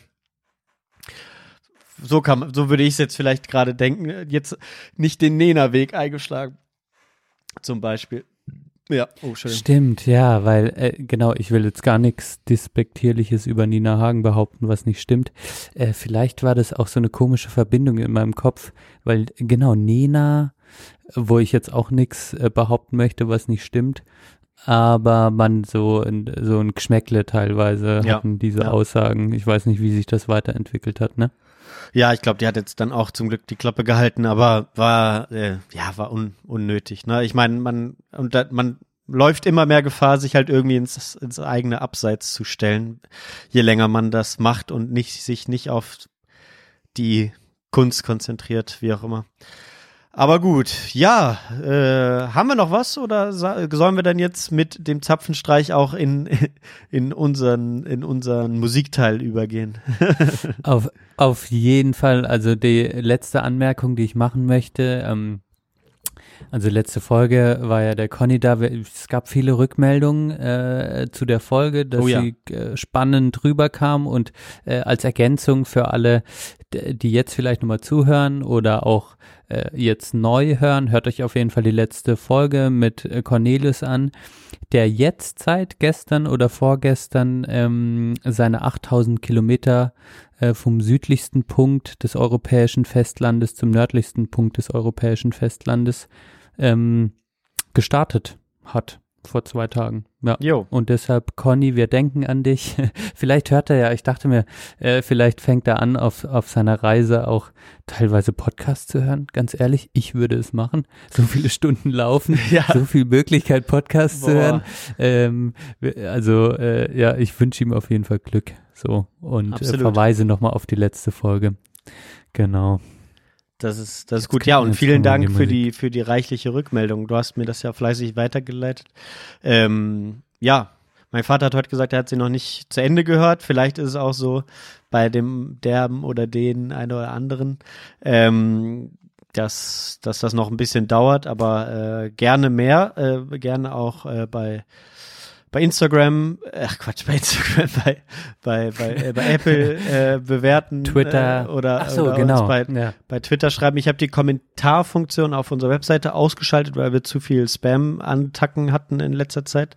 Also da könnt ihr leider nicht mehr kommentieren, aber ähm, sonst post.sprechstunde-der-belangenlosigkeit.eu ähm, oder alles auf unserer Webseite. Jetzt kommen wir zum äh, zu unserer Playlist der Belanglosigkeit auf Apple Music und Spotify.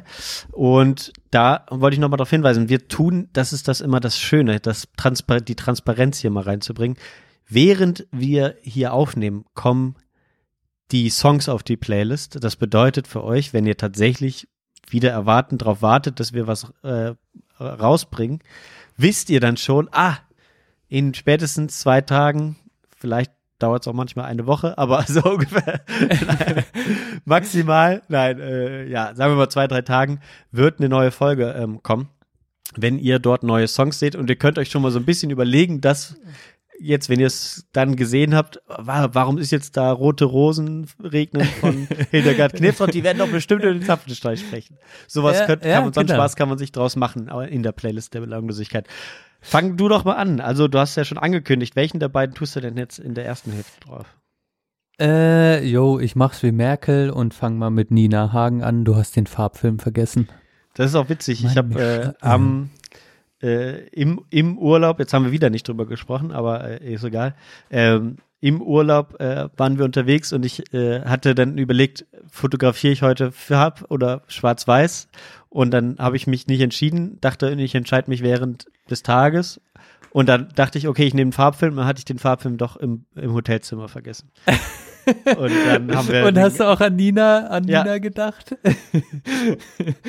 ähm, ja, scheiße, wir haben nicht drüber gesprochen, Mann. Das nervt mich jetzt ein bisschen. Also, aber äh, äh, das ist ja äh, aufgehoben. Äh, Ja. aufgeschoben, äh, aufgehoben ist nicht aufgeschoben, keine Ahnung. Wir, wir werden drüber sprechen und ich, ähm, kurze Anmerkung äh, dazu, das Bild ähm, Melting Glass, das ist auch einer meiner Lieblings bis jetzt, das mag ich richtig. Okay, cool. Ja, also äh, mein, mein, mein Instagram-Account Tenorsägefoto verlinken wir dann auch mal. Gut. Gut, da, da kann man sich schon mal ein, ein Forkschmeckle holen. Ja, das freut mich, dass es dir gefällt. Äh, ja, ich bin auch, ich bin in einem schönen Fluss und das war mir ja das Wichtigste, ähm, jetzt nach, nachdem wir mit Conny so viel darüber gesprochen haben. Klar poste ich das, damit es Leute sehen, aber ich wollte vor allem auch wieder in den Fluss kommen, zu scannen und zu fotografieren und mein Archiv zu durchstöbern und auch ein bisschen zu sehen, wie ich mich entwickelt habe. Und ähm, das ist mir vorher nicht so aufgefallen, aber mittlerweile merke ich, okay, krass, du hast auch echt äh, dich gut entwickelt, was die das Fotografieren angeht. Ja, sehr gut. Ähm, da mache ich einen Song drauf, äh, wirklich ein toller Künstler, den ich äh, vor kurzem entdeckt habe.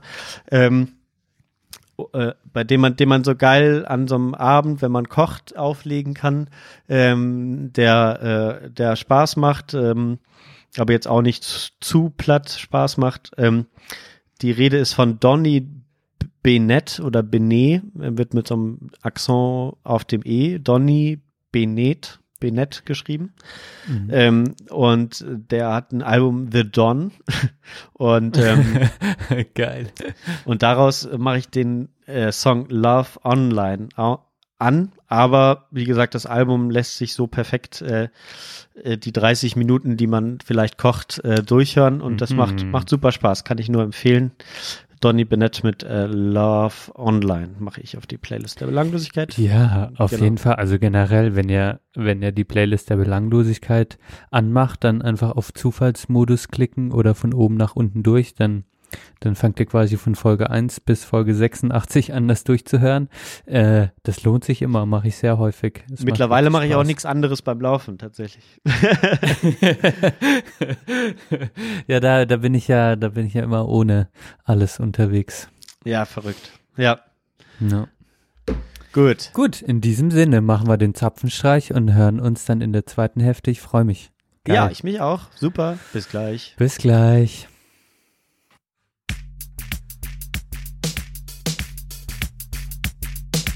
Du hörst die Sprechstunde der Belanglosigkeit. Oh ja.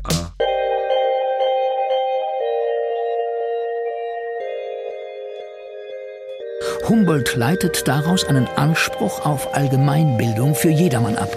Auch Menschen niedrigen Standes sollten ganzheitlich gebildet werden, frei von jeglicher Zweckgebundenheit.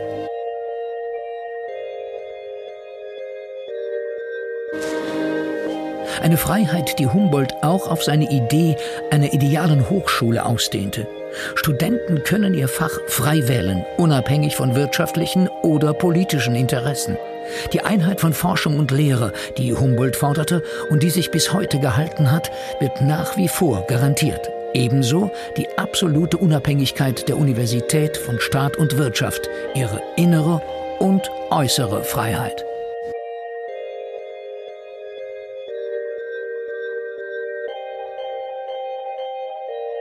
Eine Frage machen wir noch, bevor wir ankommen. Ja. Und zwar, hättest du gerne studiert und wenn ja, was? Absolut nein. Ich kenne sehr viel Studierte. 95, 90 Prozent sind Leute, die in diesem Prozess des Lernens im Studium flachpfeifen werden. Ja, damit sind wir wieder da und freuen uns auf die zweite Hälfte. Hallo Benedikt, zurück. Hi Johann. Wow, da hast du schon mal eingestimmt. Äh, wen, was haben wir da gerade alles gehört? Sag mal, dass ich das einordnen kann. Ja, ich habe ja im ersten Teil schon so ein bisschen angekündigt, ähm, worum es jetzt äh, hier äh, gehen soll. In meiner Freizeit ähm, und auch zur Belustigung an, an grauen Arbeitstagen ähm, treibe ich mich relativ viel ähm, auf YouTube rum. Äh, Ich will es ein bisschen als Hintergrund sagen, ich hab's, weiß nicht, ob ich dir schon mal so ausführlich äh, gesagt habe, aber ähm, ich habe ja so nur eine gewisse YouTube-Sucht, über die haben wir ja schon gesprochen. Und ich versuche mir das so ein bisschen ähm, zu erklären oder auch schön zu reden, in dem Sinne, dass ich mich äh, mit YouTube Deutschland und mit, mit Mainstream YouTube Deutschland relativ viel beschäftige. Aus dem Gefühl heraus, ich könnte damit so ein bisschen verstehen, okay, wie, wie ist so das junge Deutschland so drauf? So, ne? Oder was schauen die sich an, mit was beschäftigen sie dich, sie sich? Und das ist so ein bisschen der Punkt, wo wir heute drauf äh, gehen. Wir schauen uns heute, und das ist das, das, was du am Ende gehört hast, einen der größten deutschen YouTuber an oder den, vor allem den größten Auto-YouTuber, JP Performance oder Jean-Pierre Krämer. JP Performance wurde, glaube ich, 2012 gegründet, ist eine Tuning-Firma gewesen. Der, der Chef ist eben Jean-Pierre Krämer, der ist auch vielen ein Begriff, glaube ich, ähm, und ist auch lange vorher ein Fernsehgesicht gewesen und so in der in der Mainstream-Autoszene in Deutschland äh, halt äh, ja super bekannt und ähm, hat deswegen 2,16 Millionen Abonnenten auf YouTube. Äh, ja, ein riesigen, riesiges Geschäft mittlerweile mit, mit vielen, vielen Mitarbeitern, eigenes Burger-Restaurant, alles irgendwie in Dortmund beheimatet. Und ähm, hat mittlerweile so dieses klassische Influencertum aufgegeben. Also er macht jetzt nicht unbedingt ständig Werbung für irgendwas ne, und verdient damit Geld, sondern ähm, äh, ist einfach zu, zu einem einflussreichen Menschen, glaube ich, geworden, gerade für die junge Generation.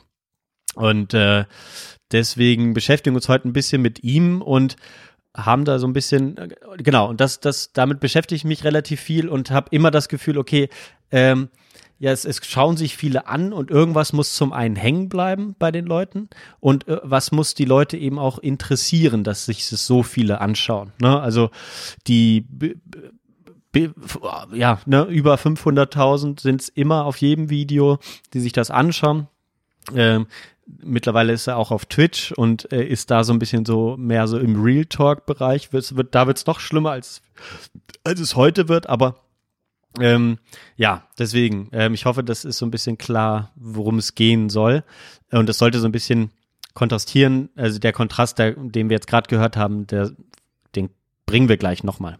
Wollte ich nur schon mal so im Intro bringen. Ja, genau. Okay. Okay. Also ich glaube, damit hast du mich eigentlich ganz gut gebrieft. Ich gucke hier übrigens gerade aus dem Fenster und es fallen dicke Schneeflocken runter. Alter, okay, was? Es, es schneit, ja, es hat ja schon mal geschneit, aber äh, jetzt, also genau richtig, muckelig, passend äh, für die zweite Hälfte, um, um tief einzusteigen, ähm, hat's ja auch mit Regnen angefangen, äh, mit Schneien angefangen in Freiburg. Genau, und ich habe jetzt einfach so verstanden, wir, wir, du, wir schauen uns den ähm, JP Performance Kanal an äh, und leiten dann vielleicht auch ein paar Theorien ab, die wir entwickeln. Ich finde es eigentlich auch nicht schlecht zu sagen, äh, Auto, äh, das passt irgendwie zu Deutschland, kann ich mir Mhm. vorstellen. Mhm. Ähm, das, das gucken sich, also es schaut eine breite Masse an, das holt viele Leute ähm, irgendwie ab. Es gibt viele autobegeisterte, sage ich mal, unterstelle ich jetzt mal, ähm, Menschen in der Bevölkerung. Ja. Von dem her finde ich das aus dem Aspekt nochmal spannend. Ähm, für zu meinem Hintergrund, wenn wenn ich jetzt quasi mit in die Diskussion einsteige, ich habe tatsächlich aus diesem Kanal noch ähm, nichts angeschaut, also Mhm. wirklich noch kein einziges Video. Oh krass, okay. Ich bin aber in so, ähm, so ganz, also ich bin trotzdem nicht von der YouTube-Sucht überhaupt nicht befreit und bin aber eher so in dieser ganz schmandigen amerikanischen Fitness-Szene drin. Oh Gott, Ähm, sagen wir mal so zum Beispiel Nick Bear ist so einer. Okay. äh, ganz, wieder, sagt mir wiederum ähm, nichts. Ja. Genau, sa- äh, wird dir nichts sagen, aber so ganz, äh, ja, so ein, so ein Fitness-Typ, der halt läuft und die ganze Zeit eigentlich nur sein Produkt vermarktet über YouTube, den schaue ich gerade viel an. Ähm, dann noch den Bruder von Casey Neistat, Van Neistat, ähm, Ah, ja. Mhm. The Spirited Man, das schaue ich gerade noch. Ähm, und ja, manchmal ähm, MKBHD natürlich, also der amerikanische Tech-YouTuber. Ähm, vielleicht noch ähm, der Nachfolger, den und Sean Hill, das ist so ein, sag ich mal, Skateboarder. Und wo bin ich gerade noch? In der deutschen Szene also gar nicht so, was ich damit Okay. sagen will. Mhm. Ähm, aber das sind natürlich, also die Leute, die Amerikaner, die ich da anguck, ähm, da merke ich auch, dass das ganz, ganz viel komische Gefühle teilweise in mir auslöst. Ähm, wa- was machen die da? Und das aber auch trotzdem ein Stück äh, hängen bleibt von dem, was ich da angucke. Also es ist auch so ein Spiel mit dem Feuer, habe ich manchmal das Gefühl Mhm. wenn ich wenn ich viel konsumiere. Genau, von dem her, also ich freue mich drauf und das ist so mein Setting. Ähm, ich bin jetzt einfach nicht in dem Kanal drin, kann aber glaube ich eine gute Transferleistung machen. Ähm, ähm, noch kurz gesagt, Mr. Mr. Beast ist ja einer der größten, äh, glaube ich, po äh, Mhm. Podcaster, sage ich schon, YouTuber überhaupt. Der hat jetzt auch Squid Game irgendwie nachgespielt. Ich habe das gar nicht genau angeguckt. ich habe nochmal auf Twitter gesehen. Vorgeschlagen. Ja. 50, 50 Millionen Views oder sowas Ja, innerhalb ja, ja, quasi ja. von 24 Stunden. Also ähm, da nur mal, dass man sich das auch so vorstellen kann. Also das, also YouTube holt einen sehr großen Teil der Menschen mittlerweile ab. Viele gucken das. Das hat eine große Relevanz. Ja, ja, genau. Und gerade gerade in der werberelevanten äh, Gruppe, äh, ne, ähm, 18 bis 9, 35 oder was das ist, egal. Ähm, und ähm, ja, also das, äh, weil ich, weil ich das halt äh, so ein bisschen in, in mich vor allem auf Deutschland konzentriere, ist halt zum einen, weil ich, weil ich das halt viel nebenher schaue, so, ne, also bin ich auch ehrlich, oft während der Arbeitszeit ähm, lasse ich das so nebenher laufen und studiere das so mit einem Ohr. Ähm, und äh, da wäre mir das Englische zu, zu wenig, äh, genau, zu schwierig und zum anderen eben durch diese, diese gesellschaftliche Relevanz, die das auf Deutschland hat, äh, die ich da so ein bisschen raussehe, so genau, so rede ich mir es schön, aber ich glaube, es ist auch interessant, ähm, gerade ähm, wo wir äh, über, über ähm, den Podcast die 29er gesprochen haben, da kam auch schon die Theorie ähm, sozusagen auf, dass der FDP-Erfolg bei der Bundestagswahl von fast äh, wie viel, also ähm, fast das höchste oder gleich mit den, gleich auf mit den Grünen bei den Erstwählenden ähm, war, war eben die FDP auf Platz eins. Ähm, und das ist im großen Zusammenhang sicherlich auch mit dem mit dem Influencern äh, und äh, YouTube und Social Media ähm, zu sehen. Und da äh, in, aus diesem Hintergrund schaue ich mir vieles an. Ähm, und es gibt auch schon eine grundsätzliche Erklärung, die die da so ähm, rauskommt, die ich vielleicht noch zur Einleitung sagen wollte. Und zwar sind da natürlich die Leute, die jetzt auf YouTube erfolgreich sind, ähm, sind natürlich zum einen ähm, Leute, die zunächst einmal äh, oberflächlich gesehen ihr eigener Chef sind. Ne? Sind alle selbstständig, haben alle eigene Firmen. Selbst wenn du jetzt keine Tuning-Firma hast wie Jean-Pierre Krämer, dann hast du halt eine Firma, über die dann dein Business läuft auf YouTube, ne? äh, wie auch immer das dann funktioniert, aber ähm, die sind sozusagen alle Unternehmer im weitesten Sinne unter Unternehmerinnen, ähm, aber äh, jetzt in dem Bereich abseits von Beauty gibt's da meiner Meinung nach nicht viel, was jetzt so Frauen machen, obwohl er mit die erfolgreichste auch eine Frau ist in Deutschland, aber ähm, das finde ich nicht so interessant für mich. Ähm, weil ich glaube, dass das auch stark, dieser, dieser Erfolg der FDP stark auch von männlich geprägt ist. Ist so mein, ich weiß es nicht genau, man könnte vielleicht nochmal die Erstwähler vielleicht nach Geschlecht aufteilen, das fände ich auch nochmal spannend. Ähm, ich glaube aber, dass mehr Männer FDP gewählt haben, mehr junge Männer FDP gewählt haben und dafür mehr junge Frauen Grüne. Das ist ein bisschen mein, meine These. Ich weiß, es kann es nicht beweisen, aber es ist so ein bisschen, wenn ich mir so YouTube anschaue, würde es passen, sage ich jetzt mal so. Ich weiß nicht, ob, was du dazu sagst. Aber ich kann äh, da, also das äh, könnte, könnte auch zu meinem Bauchgefühl passen, was ich gerade spannend finde, dass ich quasi nur äh, männliche YouTuber folge und anschaue. Wird mir gerade nochmal so bewusst. Ich habe eigentlich keine, keine Frau, die ich gerade großartig auf YouTube an, anschaue. Und ähm, ja, ich weiß gar nicht, ähm, was es neben den ganzen Beauty, sag ich mal, Sachen noch so an weiblichen Influencerinnen gibt. Wahrscheinlich, äh, ich gehe ich jetzt auch mal in die Klischee-Kiste, wo dann vielleicht auch irgendwelche Stigmen äh, auch auf YouTube gestärkt werden oder vielleicht auch nicht differenziert gezeigt werden. Halt Fashion und sowas ist für Frauen. Autos ist jetzt hier auch dieser Jean-Pierre, ist jetzt auch ein Mann. Also ähm, ja, ist gerade so ein Gedanke, der mir noch Ja. hochkommt. Ge generell folge ich persönlich Männern gerade so. Ja. Mhm.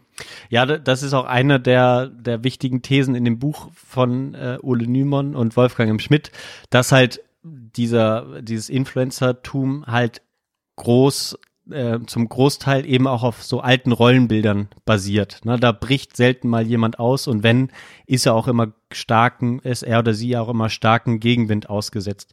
Frauen, die jetzt, wo äh, so zum Beispiel Sachen mit Autos machen, die gibt's auch, ne? Oder die werden mir dann auch vorgeschlagen, weil ich dann viel Jean-Pierre Krämer gucke. Aber ähm, ne, die sind dann, die haben dann eben häufig Sexismus äh. Ähm, dann gibt es halt Männer, die dann, die dann vielleicht mal so ein bisschen Beauty äh, machen, die dann vielleicht äh, ne, abseits von irgendwie Streetwear, die sind dann vielleicht eher so dem äh, Homosex Homo Vorwurf äh, immer äh, ja konfrontiert und da, ne, diese klassischen Rollenbilder Frauen Beauty, Männer Fitness, das ist sehr sehr stark einfach äh, so ausgeprägt und das ist eben auch das problematische mit an der ganzen Geschichte, ne? Also dass dass eben so ne, fluide Rollenbilder, wie wir sie vielleicht in der, Auf, in der aufgeklärten äh, Akademikertum äh, hier irgendwie pflegen, das findet halt im Mainstream äh, in den Social Media so gut wie nicht statt. Ja. Ja, was spannend ist, weil es ja dann eigentlich auch wieder auch dann passt zu äh, generell, also es passt dann auch zu so Medien wie zum Beispiel jetzt nochmal das Fernsehen oder sowas, was ja sich mit ähnlichen Problemen auseinandersetzt, sage ich mal. Aber es ist dann spannend, dass quasi die nächste Generation, also unsere Generation, die dann vielleicht auf YouTube geht, ähm, dann größtenteils dann doch auch wieder diese Form der Gesellschaftsbilder weiterführt oder festigt und Mhm. nicht probiert aufzulösen, ist eigentlich spannend. Wo Ja. man denkt, okay, da könnte ja jetzt, äh, weil unabhängig und nicht an große Medienhäuser und sowas gebunden, könnte da eigentlich mehr passieren. Passiert wahrscheinlich auch, wenn man in den Untiefen ähm, sucht von YouTube. Es gibt genug Material, aber das ist nicht äh, Mainstream, sondern Ja. das ist dann auch schwierig zu finden als ähm, äh, Otto-Normal-User, weil das muss man ja auch sagen. Und jetzt steigen wir bestimmt auch gleich in den Inhalt ein, aber dass, ähm, dass auch dann Inhalte, die natürlich für einen interessant sind durch den Algorithmus, der dann ähnliche Inhalte vorschlägt, dass dann andere Inhalte zu finden gar nicht mehr so einfach wird. Und wenn ich mich vielleicht auf einen gewissen, äh, auf was Gewisses ein, eingegroovt habe, ähm, dass dann natürlich auch durch den Algorithmus sich weiter und weiter reproduzieren kann, weil immer ähnlicher Content vorgeschlagen wird. Ja. Ja. Also wir haben jetzt vielleicht dann schon so zwei, äh, ne, das, das letzte Thema, was wir jetzt angeschnitten haben, wird jetzt nicht so ein Thema sein. Wie gesagt, wir wollen ja so ein bisschen auf diese, ja, auf diese Politisierung oder ähm, diese Gesellschaft, Gesellschaftsmächtigkeit jetzt im Hinblick auf Wahlverhalten oder auch äh, ne, wie, wie man über Geld nachdenkt oder ähm, Ö Ökonomie und so, da vielleicht so ein bisschen in die Richtung gehen. Aber das sind halt so, so zwei Sachen, die, die ich jetzt schon oder die wir jetzt angesprochen haben. Einmal diese klare Tendenz, dieses klare Fokus auf Menschen, die man sich, den man sich täglich anschaut. Jean-Pierre Kremer nochmal vielleicht dazu oder JP Performance als Firma lädt jeden Tag 11.30 Uhr seit mehreren Jahren jetzt durchgängig, jeden Tag 11.30 Uhr an Wochentagen immer zur gleichen Zeit. Ich bin ja dann, das ist so kurz vor meiner Mittagspause. Ähm, und ich, ich schaue eigentlich jeden Tag 11.30 Uhr rein und refreshe und immer Punkt 11.30 Uhr ist das Video online. Ne? Kann man natürlich alles einstellen, aber du musst ja da, so, so, so ein Apparat ist dahinter sozusagen. Ne? ähm, eine, eine krasse Regelmäßigkeit und Leute gucken sich jeden Tag an und schauen sich halt jeden Tag einen Unternehmer an, der Unternehmer ist und auch so denkt und das wahrscheinlich auch muss, damit er das wird, was er ist äh, in, in unserer Gesellschaft und ähm, ist aber gleichzeitig irgendwie so ein Buddy. Ne? Ähm, und das merken wir dann jetzt gleich so ein bisschen. Er reproduziert auch immer so ein bisschen ähm, Sachen, die man vielleicht so alle schon mal gehört hat, ne? und bringt die so in so einen Kontext rein, wo er aber doch eigentlich ein, ein einflussreicher Typ ist. Ne? Das heißt, der redet so wie, wie, wie die Leute unter sich, ist aber ein reicher Typ, äh, der äh, auch noch äh, gute Kontakte, wenn man reich ist, ist man ja gleichzeitig oder häufig hat man dann einen großen gesellschaftlichen Einfluss. Ähm, der, das gehört ja zusammen. Ähm, und das sehen wir jetzt alles so ein bisschen, was das dann mit den Leuten macht. Und ich glaube, vielleicht dann als, als These ähm, für, den, für den Rest der Sendung, und dann schließe ich da auch die Einleitung ab, ähm, ist das so ein bisschen das, was am Ende die Leuten so, okay, der sagt, der, der Typ eigentlich Kumpel irgendwie, ich schaue ihn jeden Tag an, ich identifiziere mich mit ihm, mit seinen Sachen, die sind auch cool, coole Autos, die er tunt und so. Ähm, und dann kommt er aber immer wieder auf so politische Sachen zu sprechen, gesellschaftliche Entwicklungen und so, die ihm, die ihm nicht gefallen, die ihm als Unternehmer auch im Weg stehen und gibt dann auch unterschwellig Wahlempfehlungen, die dann mit dazu beitragen, dass so ein Ergebnis für die FDP am Ende bei rausspringt und ganz, ganz viele Jugendliche gegen ihren eigentlichen Stand oder gegen ihre eigene Klasse äh, oder Lebens, wie auch immer, oder sie sich falsch einschätzen in ihrer Lebenssituation. Ne? Okay, ich verstehe langsam dein Narrativ. Okay, das, äh, ich finde jetzt auch, ich, jetzt bin ich gut gebrieft, um, um die Videos anzugucken. Ich finde es tatsächlich total spannend. Mir ploppt direkt auch äh, so öffentlich-rechtliches. Für was ist es eigentlich da? Neutralität in der Berichterstattung, bla bla bla. Ähm, das werde ich jetzt noch unter diesem äh, Aspekt werde ich das genau angucken und zu diesem Buddy-Aspekt wollte ich dir einfach nur nochmal sagen, wo das ab absurdum geführt wird. Und das ist jetzt einfach ein aktuelles Beispiel. Ist, äh, ich weiß nicht, ob du mal in den YouTube-Kanal von Nico Rosberg reingeguckt hast. Ja, habe ich auch natürlich. Ja. Genau. Hatten wir, Also. schon mal, hatten wir schon mal einen Ausschnitt. Hat, ja. Genau. Also, und der war jetzt, da hatte ich vor kurzem ein Video angeguckt, wie der auf der Yacht, also der, der liegt am gleichen Nach Yachthafen in, in Monaco, also seine, sein Boot, seine Yacht liegt am gleichen äh, Hafen äh, wie in Monaco vom, vom Rafael Nadal, den sehr bekannten ähm, Tennisspieler. Und ähm, dann macht der so ein Video mit Rafael Nadal und es geht um irgendwas ein bisschen Charity und dann macht er aber noch eine Bootstour. So. Ähm, und man kann quasi in die Yacht von Rafael Nadal re reinschauen. Und das ist dann so äh, spannend, weil der, weil die laufen dann so durch die Yacht und der Nico Rosberg sagt immer, ach ja, ah, die Kabine, ja, die haben wir auch, aber wir haben die Betten andersrum wie ihr äh, uns reinbauen lassen. Und ach, oben kommt das Barbecue, ah ja, den, ha den habe ich auch auf meiner Yacht. So. Und du merkst, okay, die zwei connecten grad in ihrer äh, Bubble, was einfach, sage ich mal, super reich ist, so. Und äh, er vergleicht so ein bisschen seine Yacht mit seiner. Das kommt einfach äh, ganz spannenderweise, finde ich, natürlicherweise so aus ihm raus. Ne? Ach, ach, ihr habt auch den Barbecue, so wie wenn wir uns treffen Jetzt und würden ich wir in einem Mehrfam Mehrfamilienhaus wohnen und, und unsere Ge- Wohnungen genau. vergleichen. Ne? Ja. So, Ja. Genau. Und da, und dann am Ende, und das ist ja ein sehr häufiger Move, so in YouTube äh, zu probieren mit deiner, ähm, äh, mit deiner ähm, Hörerschaft oder die, die dir zugucken, mit deiner YouTube-Gemeinschaft, Community. äh, ja. Community zu connecten. Und dann äh, wird ja, wird, wird natürlich bei so Superreichen, und das wäre dann mein Punkt, äh, wo es dann einfach sehr klar aufgedeckt wird, äh, wird dann dieses, okay, ich probiere jetzt eine Connection herzustellen, war dann am Ende wird ja gerne so eine Frage gestellt an die Community. Und wenn du jetzt einen Tag auf eine Yacht gehen dürftest, äh, welche wäre das und ähm, mit wem würdest du, mit welchem Sportler würdest du da am liebsten hinwollen so?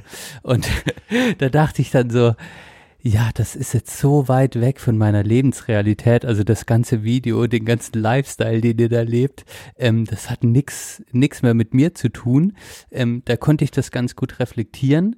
Jetzt mein Punkt, natürlich sehe ich das bei jemanden wie JP Performance, also Jean-Pierre, ist es natürlich, ist es ganz anders, weil er wirkt natürlich noch viel nahbarer, Mhm. ist aber so wie du sagst natürlich auch schon wahrscheinlich ein sehr erfolgreicher und ähm, ja auch äh, wahrscheinlich gut verdienender und mit einem guten Vermögen sich aufgebaut Ja. ähm, ein, ein Typ äh, ja und das sieht man da natürlich nicht so wie wenn du jetzt zwei so ganz äh, sag ich mal over the top Nico Rosberg und ähm, Nadal da weiß man das dann schon und dann wirkt es auch Ja. tatsächlich lächerlicher Das ist halt auch Ähm, nicht, genau, ja. die, die sind halt auch nicht so die klassischen Influencer, ne? Also Influencer sind schon auch so niederschwellig, äh, ne? Man, wenn man sich damit beschäftigt, weiß man, die sind, die sind häufig sehr, sehr gut verdient, gerade wenn sie viele äh, Millionen Follower haben und so und regelmäßig Videos machen, äh, Werbedeals und so weiter haben, dann, dann sind die einfach reich, aber das darf eigentlich keine Rolle spielen. So, man darf sich mal coole Sachen kaufen oder auch mal seine Wohnung zeigen und so. Das wird dann noch akzeptiert. Aber ich glaube, ähm, die müssen immer so ein bisschen Best Buddy bleiben, weil sonst, äh, das ist so deren Markenkern mit. Ne? Ähm, und das merkt man bei ihm auch stark, ähm, obwohl er halt ähm, 50 Autos besitzt hat er jetzt nach eigener Aussage ähm, im Bereich äh, unter anderem halt Autos, die zwei, drei, 400.000 Euro kosten. Ne? Ähm, Ja, ist das nicht die ist Mehrheit krass. der Autos, aber äh, ne, er besitzt einen äh, Ferrari, McLaren, Lamborghini, ähm, ne, hat er alles. Ja. Ach, das, ich muss, äh, tr tr triggert mich gerade nur so, muss grad noch anerwähnen, da war in dem Nico Rosberg Video, sieht er dann die Uhr von Nadal und dann sagt er, ach, das ist die, ist das die für eine halbe Million? Und dann sagt er, nee, nee, das ist eine, die für 200.000 und dann zeigt Nico Rosberg ihm seine Rolex, ach, die ist doch auch ganz schön, oder? Das, äh, das war, also, genau, aber das finde ich ein guter Punkt, da, das ist nochmal, das sind keine Influencer, sondern da weiß man, das sind äh, Stars, ähm, äh, die quasi so ein bisschen, ich weiß gar nicht, warum die das machen tatsächlich. Also warum Nico Rosberg einen YouTube-Kanal hat, ist, ist mir, ist mir schleierhaft, aber wahrscheinlich hat es auch was mit Sinnhaftigkeit oder er hat da irgendein Konzept dahinter oder eine Firma oder will was promoten. In, in so eine Richtung geht's da. Und das ist natürlich schon ein Unterschied zu Influencern. Sehe ich genauso. Mhm. Ja, ja, guter Punkt. Okay, steigen wir mal ein. Vielleicht noch kurz zum Kontext. Ähm, äh, was wir, was wir jetzt sehen oder wo jetzt natürlich am ehesten sozusagen das rauskommt, was ich so ein bisschen destillieren will heute, ähm, ist halt in den Videos oder in den Formaten, die sozusagen so Talk-Formate sind, die die sie bei JP Performance auf dem Kanal immer wieder so einspielen. Meistens einmal die Woche gibt es so ein Format, das heißt entweder ihr, ihr fragt, ich antworte oder ähm, komplett ungeschnitten. Das ist jetzt so ein neues Format, was so ein reines Talk-Format ist. Ähm, und da kann, werden dann Community-Fragen behandelt häufig, die dann äh, JP äh, nach eigener Aussage ehrlich beantwortet. Und äh, da kommen natürlich Sachen äh, zum Thema und das ist dann auch das Schöne, die Community stellt Fragen, ähm, die sie betrifft. Ne? Und da kommt genau das zusammen, was wir, was ich ja versuche heute äh, so ein bisschen mal anzuschneiden zumindest. Ne? Und deswegen habe ich vor allem aus diesen Formaten äh, jetzt heute was rausgesucht oder ausschließlich aus diesen Formaten was rausgesucht. Ähm, und ähm, damit beschäftigen wir uns mal so ein bisschen. Im Intro gab es so einen, einen so einen Punkt, also wie gesagt, ne, JP, JP ist ein self-made man, ne, hat dann eine schwere äh, Kindheit, nach eigener Aussage, ohne Vater, glaube ich, aufgewachsen. Der äh, Vater war außerhalb Deutschlands irgendwann. Die Mutter kam mit ihm nicht klar und äh, hatte dann auch ein schwieriges Verhältnis, war relativ viel alleine als Kind ähm, und ist dann eigentlich so ein bisschen rausgekommen aus dem Ganzen, weil er dann bei Porsche eine Ausbildung gemacht hat. Und dann hat er sich so mit, mit Tuning, äh, hat er selbst viel gemacht, dann hat er seine erste Firma gegründet und danach kam JP Performance. So war so ein bisschen sein Werdegang. Ne? Also ist ein Selfmade Man, hat, glaube ich, auch kein Abitur. Ähm, und in dem Intro war halt so ein, so ein Beitrag über das, ähm, wie soll man sagen, über, über das Humboldtsche Bildungsideal. Ne? Und ähm, und das haben wir ja bei unserer, bei unseren Folgen über Studieren ähm, ja auch schon mal immer wieder angesprochen, dass es bei uns ums beim Studieren nicht primär darum ging, was wir werden wollen, ne? sondern es ging um die Lebensphase und es ging um das Leben an sich. Und das ist natürlich schwer vermittelbar für jemanden, der das erstens nicht gemacht hat und auch nicht mit diesem Bildungsideal irgendwie aufgewachsen ist oder sich das irgendwie angeeignet hat. Ne? Und ähm, Beziehungsweise vielleicht auch das Privileg hatte. Also Das wir hatten Privileg ja auch ein hatte, Stück ja, weit. genau. Das, also wir hatten natür natürlich, würde ich immer beide, wir jetzt in dem Fall auch das Privileg, das so machen zu können. Absolut, durch will ich nicht, will ich nicht absprechen. Wie gesagt, mir soll es heute nicht, auch nicht darum gehen, irgendwie ihn zu bashen, so, ne? Sondern es soll so ein bisschen das aufzeigen. Aber das ist natürlich auch, ähm, ich habe keine Ahnung, in Deutschland studieren sehr viele Jugendliche, aber es ist auch nicht mal die Hälfte, glaube ich. Ne? Die meisten, äh, auch die so sich Autosachen angucken, es sind viele Unterstellungen. Aber ich will das Milieu vielleicht so ein bisschen untersch unterschreiben. ne? Ich schaue es ja auch an, äh, aber ähm, es sind halt eben auch viele dabei, die die normalen Job nachgehen, die äh, eine Ausbildung gemacht haben, was auch immer. Ne? Und da herrschen natürlich gewisse Ressentiments vor, ähm, auch zum Beispiel den gebildeten Mensch, ach, den Akademikern gegenüber, gebildet, ja, sorry. Ähm, ich will es, wie gesagt, ich will es relativ neutral halten. Aber Ja, ich, ich glaube auch, du, du kannst jetzt nichts falsch machen. Also Ja. ich glaube, der Punkt wird klar. Es gibt einfach ähm, vielleicht eine, eine Hörerschaft in einem Milieu, mit dem wir vielleicht auch oder mit, mit dem wir jetzt im Normalfall nichts zu tun haben. Wir, wir stehen nicht um sechs auf, sind dann vielleicht irgendwie auf dem Bau und haben halt einen, haben halt einen andere, anderen Lifestyle wie wir. Punkt. Ja. das ist ja, halt das so. ist richtig, genau. Und, und, ne? die, und die Theorie wäre, dass einige Leute, die, äh, die, äh, die so leben, auch die Videos angucken. Das weiß ich nicht, aber könnte ich jetzt auch mal unterschreiben. Wird, wird wahrscheinlich, wird wahrscheinlich so sein bei zwei, zwei Millionen Abonnenten, dass das nicht alles Akademiker sind. Das kann man, glaube ich, sagen. Ähm, und, und er kommt eben aus dieser Schiene, ne, äh, ohne Studium, sich was aufgebaut zu haben, Selbstständigkeiten und so. Ne, und da, ähm, das unterstelle ich den, den Unternehmern an sich, äh, herrscht da eine gewisse Skepsis gegenüber dem ähm, staatlichen Bildungs- oder grundsätzlich eine grundsätzliche Staatsskeptis. Skepsis. Das ist eine These, die wir auch noch rausarbeiten.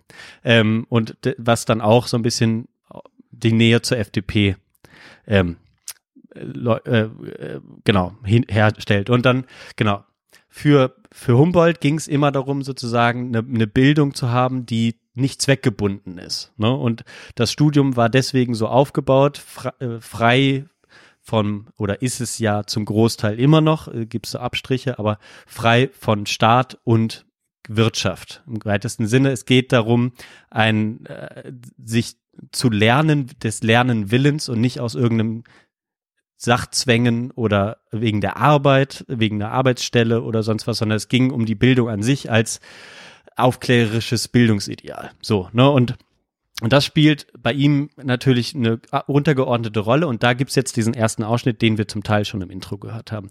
Ähm, JP ist gerade im Auto unterwegs und sein Kameramann fragt ihn, fragt eben die Community-Fragen. Jetzt. Und jetzt schauen wir kurz einen Ausschnitt, wo wir jeweils so ein Minütchen von der Antwort uns ähm, anhören. Jetzt muss ich das mal hier kurz aufmachen. Genau. So. Geil, wie lange wir auch jetzt unser Intro Ja. gemacht haben. Bestimmt eine halbe Aber ist auch Stunde. gut. Ich meine, wir, wir ja, das, ist gut. Es entwickelt sich ja auch, also Ja. im Gespräch. Nur für Ja, die ja, genau. Wir könnte das jetzt schon, schon ein geiler Running Gag gewesen sein. Und, wart, und, äh, das war ganz geil. Fand, fand ich persönlich aber gut, genau. Ja, nee, finde ich auch. Also ich meine, das ist ja das, das Thema jetzt an sich, ne? Aber ähm, genau, okay, gehen wir da mal kurz rein jetzt. Und das ist, glaube ich, auch für dich äh, interessant, wo du dich mit äh, Kindern äh, oder Jugendlichen in der Schule und so ähm, beschäftigst. Aber hier kommt jetzt mal die Frage. Eine Frage machen wir noch, bevor wir ankommen. Ja. Und zwar, hättest du gerne studiert und wenn ja, was? Absolut nein. Ähm, aus dem folgenden Grund. Die einzigsten studierten Menschen wo ich vor dem Wissen großen Respekt habe, sind Ärzte. Ich glaube, da ist dieser Prozess wichtig, Ja. weil er sehr strukturiert ablaufen muss, auch immer mit einem Feingefühl. Aber die meisten, da spreche ich von, ich kenne sehr viel Studierte, 95, 90 Prozent sind Leute, die in diesem Prozess des Lernens im Studium flachpfeifen werden. Weil sie sich so da reinfuchsen, die, die Dozenten und die, die einzelnen Personen, die ihnen was beibringen wollen, halt das so reinhämmern, dass dann wirklich Flachpfeifen rauskommt. Ich finde es Ja.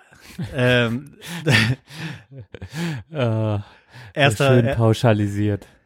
Ja, genau. Ne, machen wir, machen wir auch. Aber äh, nichtsdestotrotz ne, spiegelt das das so ein bisschen wider, was ich glaube ich in der Einleitung ähm, gesagt habe. So, ne. Ähm, aber ich glaube auch, dass er genau dieses dieses Bildungsideal, was ich was ich dann so ein bisschen äh, sagen wollte und dem ich immer noch stark anhänge, ähm, ne und äh, und was für mich auch sozusagen eine akademische Bildung ausmacht. Ähm, dass man, dass man jetzt nicht wegen eines Jobs unbedingt sein Studium macht, ähm, primär, sondern eben auch ähm, durch eine, eine, eine Bildung, eine reichhaltige Bildung zu bekommen, die einem in irgendeiner Weise weiterbringt, wie auch immer. Ne? Ähm, und das spielt da jetzt schon mal keine Rolle, weil es geht um das Ergebnis am Ende, okay, du hast super viel gelernt und was kannst du dann? So, ne? Ähm, das ist so ein Punkt, der mir, der mir hier stark aufgefallen ist. Oh, klar, diese Pauschalisierung ist so ein bisschen, ja, echt, echt ein bisschen komisch. Hup, hups, sorry. Ja, also zwei, zwei Sachen dazu. Also erstmal auch, ich finde, man kann ihn auch in der eigenen Argumentation aushebeln, indem er jetzt zum Beispiel nur den Arztberuf nimmt. Aber es gibt ja ganz viele, also Steuerrecht, äh, Juristen, also es gibt ja natürlich ganz viele, sag ich mal, auch äh, lange ähm, äh, Berufe, die du studierst, um dich natürlich lange in ein Thema reinzufuchsen, ähm, wo das auch sehr, sehr wichtig ist.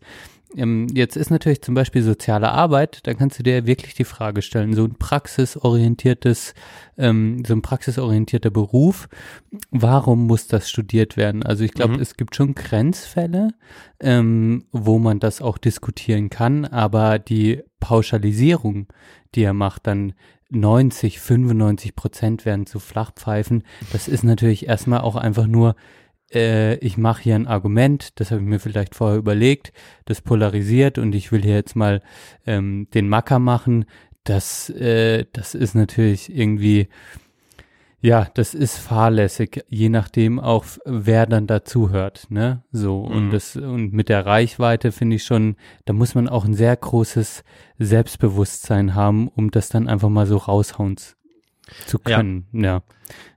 Das Eine- würde ich erstmal so erstes, erstes Mhm. Bauchgefühl.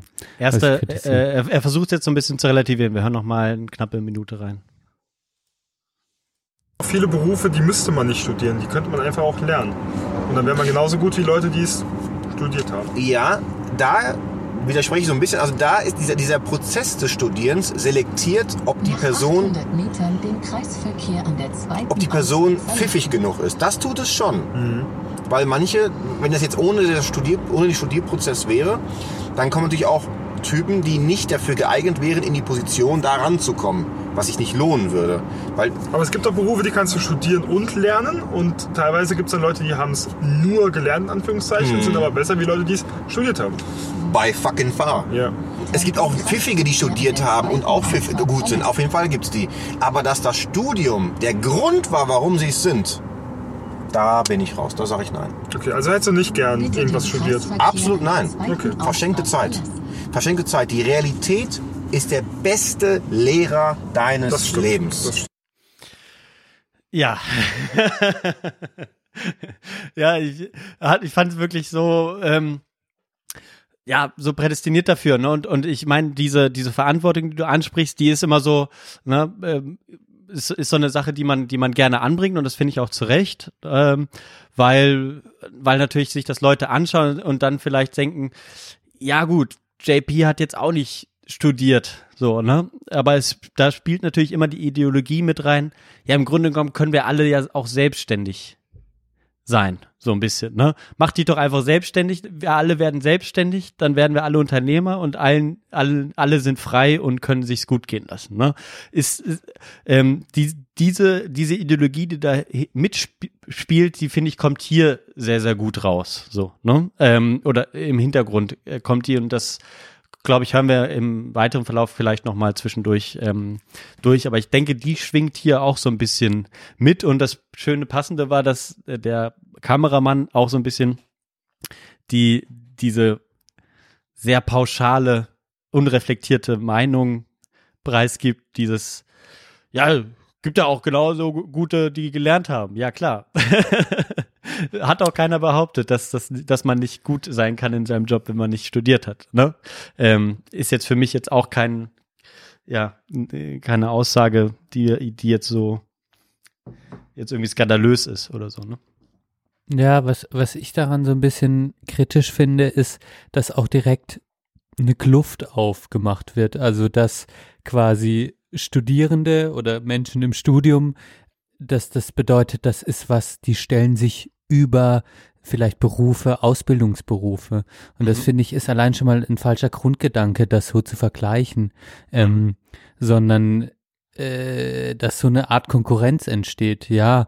Ähm, und das ist aber, glaube ich, schon was, was früh anfängt und was vielleicht auch das Schulsystem, so wie wir es halt gewohnt sind, wo zwischen Hauptschule, Realschule, Gymnasium halt schon früh äh, Kinder erfahren mussten, wenn ich, also ich war ja selbst auf der Realschule und hatte, hatte dann natürlich auch die eigene Erfahrung gemacht, mich etwas dümmer zu fühlen als die Gymnasiasten. So. Und das ist was, wo so eine Bewertung relativ früh in der Kindheit gemacht wird, was ich glaube ich auch ein Stück weit dann auch dieses dann mit Realschule machst du eine Ausbildung, mit Gymnasium kannst du studieren. Da wird so ein Narrativ aufgebaut. Das eine ist besser als das andere. Ähm, was sich da finde ich auch so ein bisschen äußert, was ich sehr kritisch finde, weil es einfach nicht so ist, weil man das nicht so bewerten sollte. Mhm. Ähm, Genau, und ja, äh, äh, und dann dieser Punkt eigentlich genau die Realität. Ich glaube, das ist was, also wo er sagt, die Realität, also Jean-Pierre sagt ja dann, die Realität ist dein bester Lehrer. Mhm. Ähm, ich würde sagen, nein, es war vielleicht dein bester Lehrer.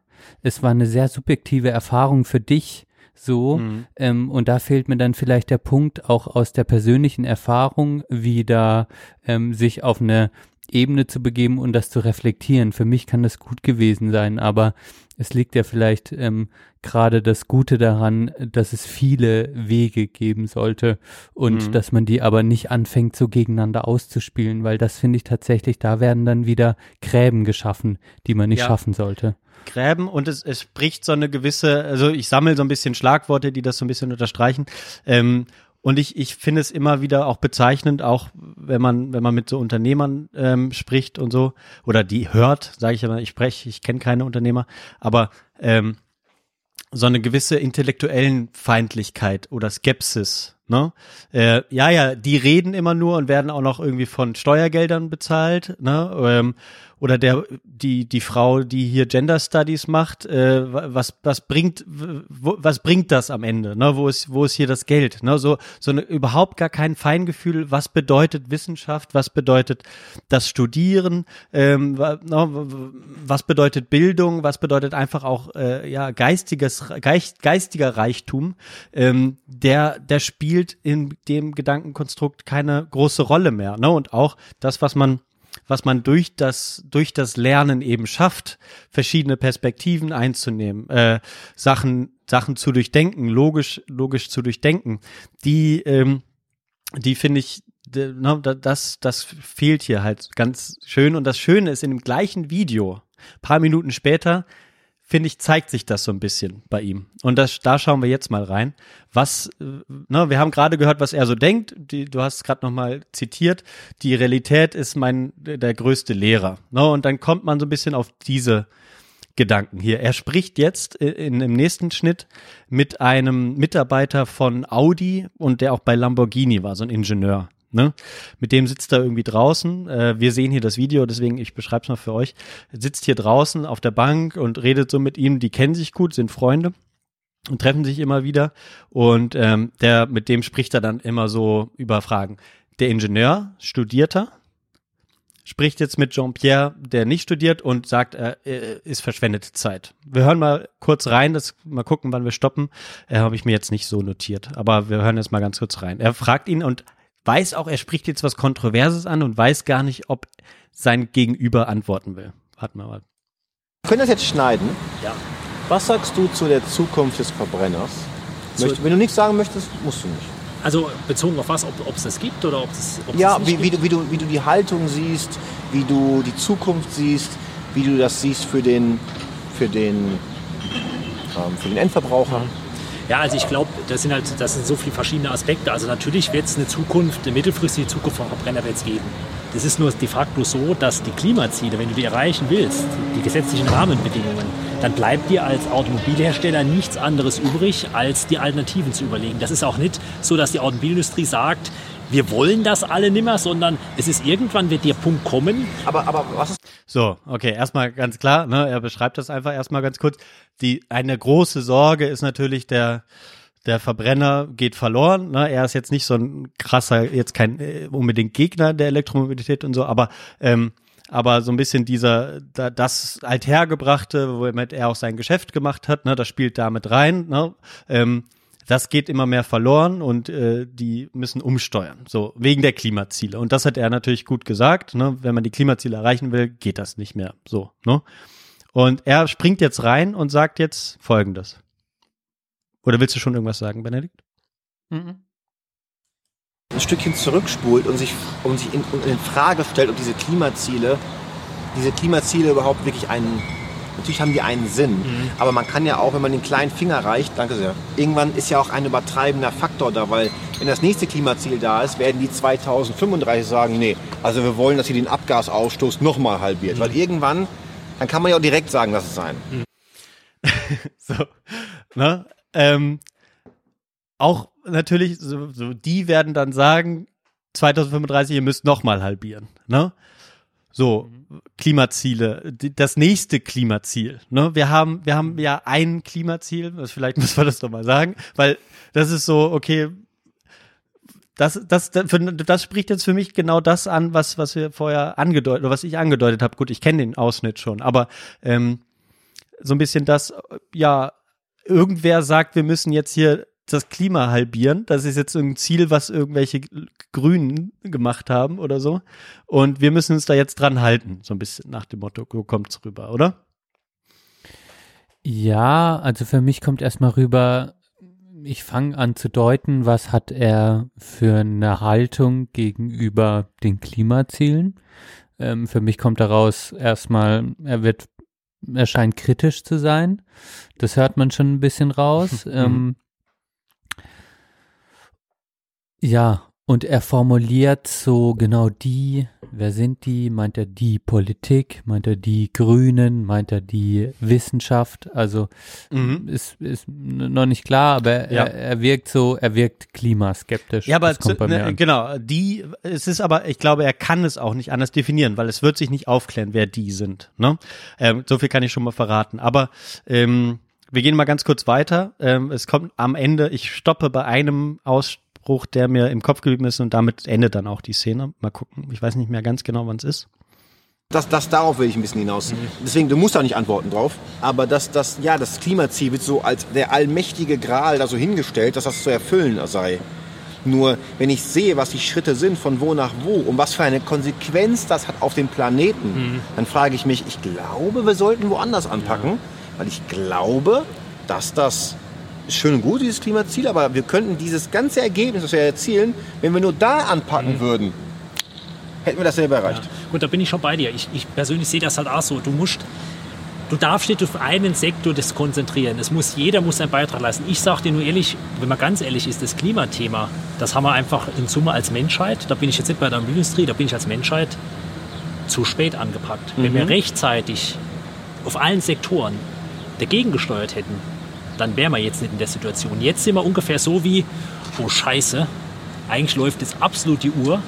Und was machen wir jetzt? Und jetzt ist natürlich da eine extreme Dynamik drin. Und deswegen sage ich dir, ah, Das ist Du hörst wirklich. dich nach Greta an gerade. Nein, Ja, gar nicht. Spaß. Ich bin doch.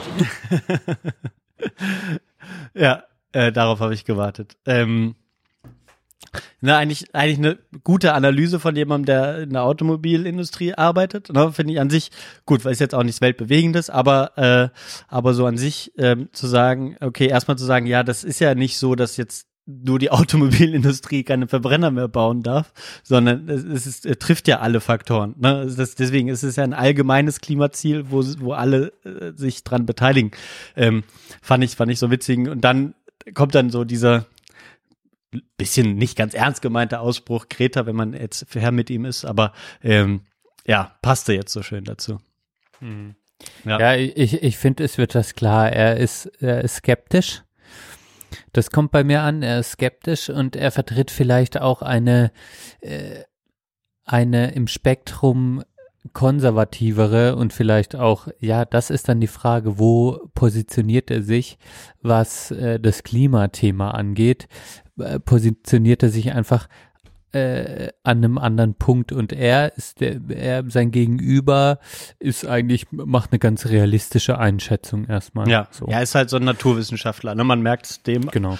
gegenüber Relativ so trocken einfach Ja, so, hey, genau. es ist so und natürlich können wir, wenn wir jetzt nur die Automobilindustrie sanktionieren, ähm, der, der, dem ist es ja auch egal, der weiß, sein Ingenieurjob ist nicht gefährdet, weil egal was kommen mag, äh, Mhm. kann er entwickeln, ja, äh, ob das Ja, das jetzt stimmt. an einem Verbrenner ist oder was anderes, ähm, ähm, wäre er vielleicht jetzt ein äh, Kollege am, Band oder sowas, der vielleicht dann wegrationalisiert wird, wäre vielleicht schon ein anderes Interesse da äh, und damit vielleicht auch schon eine andere Meinungsgebung. Ähm, aber da, da, da ist natürlich, sage ich mal, er, sein Gegenüber ist sehr nüchtern.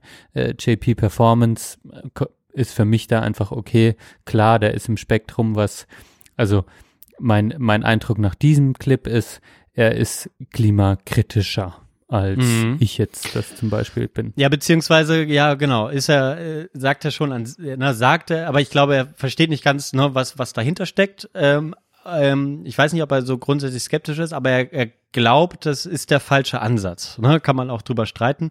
Man kann sagen, danach kam so ein Video, wo er sich mit E-Fuels beschäftigt hat. Seitdem er damit sich damit beschäftigt hat, redet er nicht mehr groß drüber, ähm, weil ihm dann klar gemacht wurde, okay, eigentlich in Deutschland ist das unrealistisch, dass es sowas gibt. Ne? Ähm, also es ist eigentlich keine richtige Alternative. Und wo du jetzt gerade so das, das Politische angesprochen hast, ähm, warte, ich muss mal gerade äh, gucken, Hm, könnte man eigentlich da hingehen? Hm, ja, Oder sollen wir noch einen ganz kleinen Moment weiter gucken? Ganz kurz. Diese ein, diesen einen Clip mal gucken, was noch kommt. Ich glaube, nee, eigentlich spricht nur noch der andere jetzt. Machen wir den Clip, ist jetzt nicht so professionell von mir, aber lassen wir den Clip so sein, lassen wir es erstmal so stehen, ja? In welchem Format war das jetzt nochmal? Also war das ähm, hier, äh, ich habe es mir aufgeschrieben, komplett ungeschnitten oder ihr Das- fragt mich äh, ihr oder ihr was fragt, ich antworte, war das jetzt hier. Ah, und das war so eine. On-Tour-Special, war das. Da war, da war er halt mit seinem Kameramann im Auto unterwegs und hat verschiedene Stationen angefahren, wo die da Videos gedreht haben. Und währenddessen haben die so eine Fragerunde halt gemacht und genau. Und, den- Und das, das, finde ich halt spannend. Genau, da will ich jetzt mal ein Argument noch von mir machen, was mir da einfach hochkommt und generell bei YouTube auffällt, ist natürlich, es ist irgendwie eine One-Man oder One-Woman, je nachdem, was du guckst, aber es ist auf jeden Fall eine One-Man-Show ähm, oder eine Ein-Personen-Show, wo sehr schnell immer diese persönliche Meinung, so wie bei uns eigentlich auch, ja? Mhm. Also man hört uns und die meiste Zeit geben wir auch viel persönliches persönlichen Kram ab. Wir framen das auch mit Tagebuchteil. Mhm. Ähm, und jetzt hat er natürlich viel mehr HörerInnen und damit ähm, auch eine größere Verantwortung. Und was ich da einfach spannend finde, ist, dass es jetzt unabhängig, sage ich mal, zu öffentlich-rechtlichen, die wie so ein, also das kann man auch sehr hinterfragen, was die zeigen und in den Mittelpunkt stellen. Aber der, der Punkt ist, da wird eine gewisse journalistische, sage ich mal, auch Ausbildung dahinter gestellt und damit auch äh, einen gewissen Auftrag, unterschiedliche Seiten der Medaille zu zeigen. Und was natürlich bei so YouTube-Kanälen passiert, ganz natürlicherweise, ist, dass der viel persönliche Meinung und persönliche Befindlichkeit in seine Videos reinhaut. Mhm. Ja, Und ähm, das ist natürlich schon spannend, wenn das immer wieder viele Leute angucken, ähm, weil er dann natürlich auch immer nur seine Seite der Medaille irgendwie zeigt, ne? Mhm. Und wenn du das über einen langen Zeitraum konsumierst, ähm, ist halt die Gefahr, dass du dann auch nur einseitig Dinge irgendwie beleuchtest. Und zwar, ähm, oder man dann als Rezipient irgendwie noch ähm, in der Verantwortung ist, seine Meinung auf jeden Fall zu hinterfragen oder zu gucken, in was für einem Setting gucke ich das gerade an, wer spricht da zu mir, ist das die Mhm. persönliche Meinung, ist das reflektiert, ist das ähm, irgendwie recherchiert, werden mir dann noch andere ähm, Lösungen aufgezeigt. Also das finde ich tatsächlich einfach bei YouTube ist das so ungefiltert an den Konsumenten raus, wo man viel mehr und das wäre dann der Punkt, wenn ich das anschaue, in der Verantwortung ist, das auch zu hinterfragen, was ich da sehe. Mhm. Ja, ja, das ist ein guter Punkt. Aber er, er spielt das immer so ein bisschen vor, dass er das, diese Verantwortung spürt und eigentlich den Leuten so klar das aufzeigen will. Ich zeige dir das mal gerade ganz kurz. Ähm, das kommt jetzt hier noch am Ende. Ich, Also wir machen demnächst ein Video. Wir sammeln ja auch dafür schon gewisse Sachen. Also ich möchte demnächst ein Video machen, wo wir wirklich zu 100 Prozent, oder ich meine Meinung, das ist kein allmächtiges Video, ich spiegel nur mich wieder, äh, wo, wo wir auf das Thema mal eingehen wollen. Voll. Um wirklich einen Überblick zu verschaffen für ein Publikum, was es immer nur so im Rauschen hört, aber eigentlich gar keine Ahnung hat, was wirklich passiert. Da wollen wir eigentlich mal Fakten sammeln und mal widerspiegeln, was wir getan haben in der Vergangenheit, was wir gerade auch verschenken, weil die Autokultur, was entstanden ist, Ja, genau. Aber da- da, das ist genau so ein bisschen der Punkt, den du angesprochen hast. Ne? Zum einen sagt er meine Meinung, ist, sagt er ganz ehrlich, Leute, ich sage, es ist meine Meinung, hört mir da nicht zu, aber ich will ein Video machen, wo ich meine Meinung sage, wo ich aber mal Fakten bringe. so, ne? Und da kam in diesem Zuge, im Zuge dessen kam so, ein, so eine zweiteilige Videoreihe über so E-Fuels. Ne? Ähm, genau, wo er, wo er ein Fan von ist und ich meiner Ansicht nach ist er davon ein bisschen abgerückt, nachdem er die Videos gemacht hat, produziert hat, sich das mal angeschaut hat. So, ne? Ähm, immerhin das, sagen wir mal so. Aber äh, genau, so ein bisschen dieser Auftrag, ich zeige euch mal, was immer nur so im Rauschen ist und dann schauen wir uns das mal an. Na gut, okay, wir müssen weiter, glaube ich. Machen wir noch mal eine, ein anderes Thema. Ich überlege gerade, vielleicht kürzen wir was raus. Ähm, Ich, ich fände das Mhm. jetzt mal spannend Richtung, also so dieses Argument ist ja, ähm, JP-Performance beeinflusst Erstwähler und die Hypothese ist, äh, dass sie FDP wählen und damit so ein gewisses liberales Unternehmerprogramm. Ich meine, das kommt jetzt für mich schon raus, was er Mhm. so, äh, welche Themen er setzt. Ähm, dass das für ihn wichtig ist, ähm, das würde mich jetzt mal noch weiter interessieren. Ja. Also ob er auch wirklich so politische Aussagen macht, hey, geh FDP wählen oder ob das alles nur unterschwellig ist. Mhm. Ja. Ja, genau, okay. Schauen wir uns an. Ähm, das kommt jetzt. Na, also ich hatte so so ein bisschen diese diese intellektuellen Fertigkeit angesprochen, die ich die ich irgendwie äh, als als als was finde, was was man häufiger so aus einem Unternehmerkontext ähm, wahrnimmt.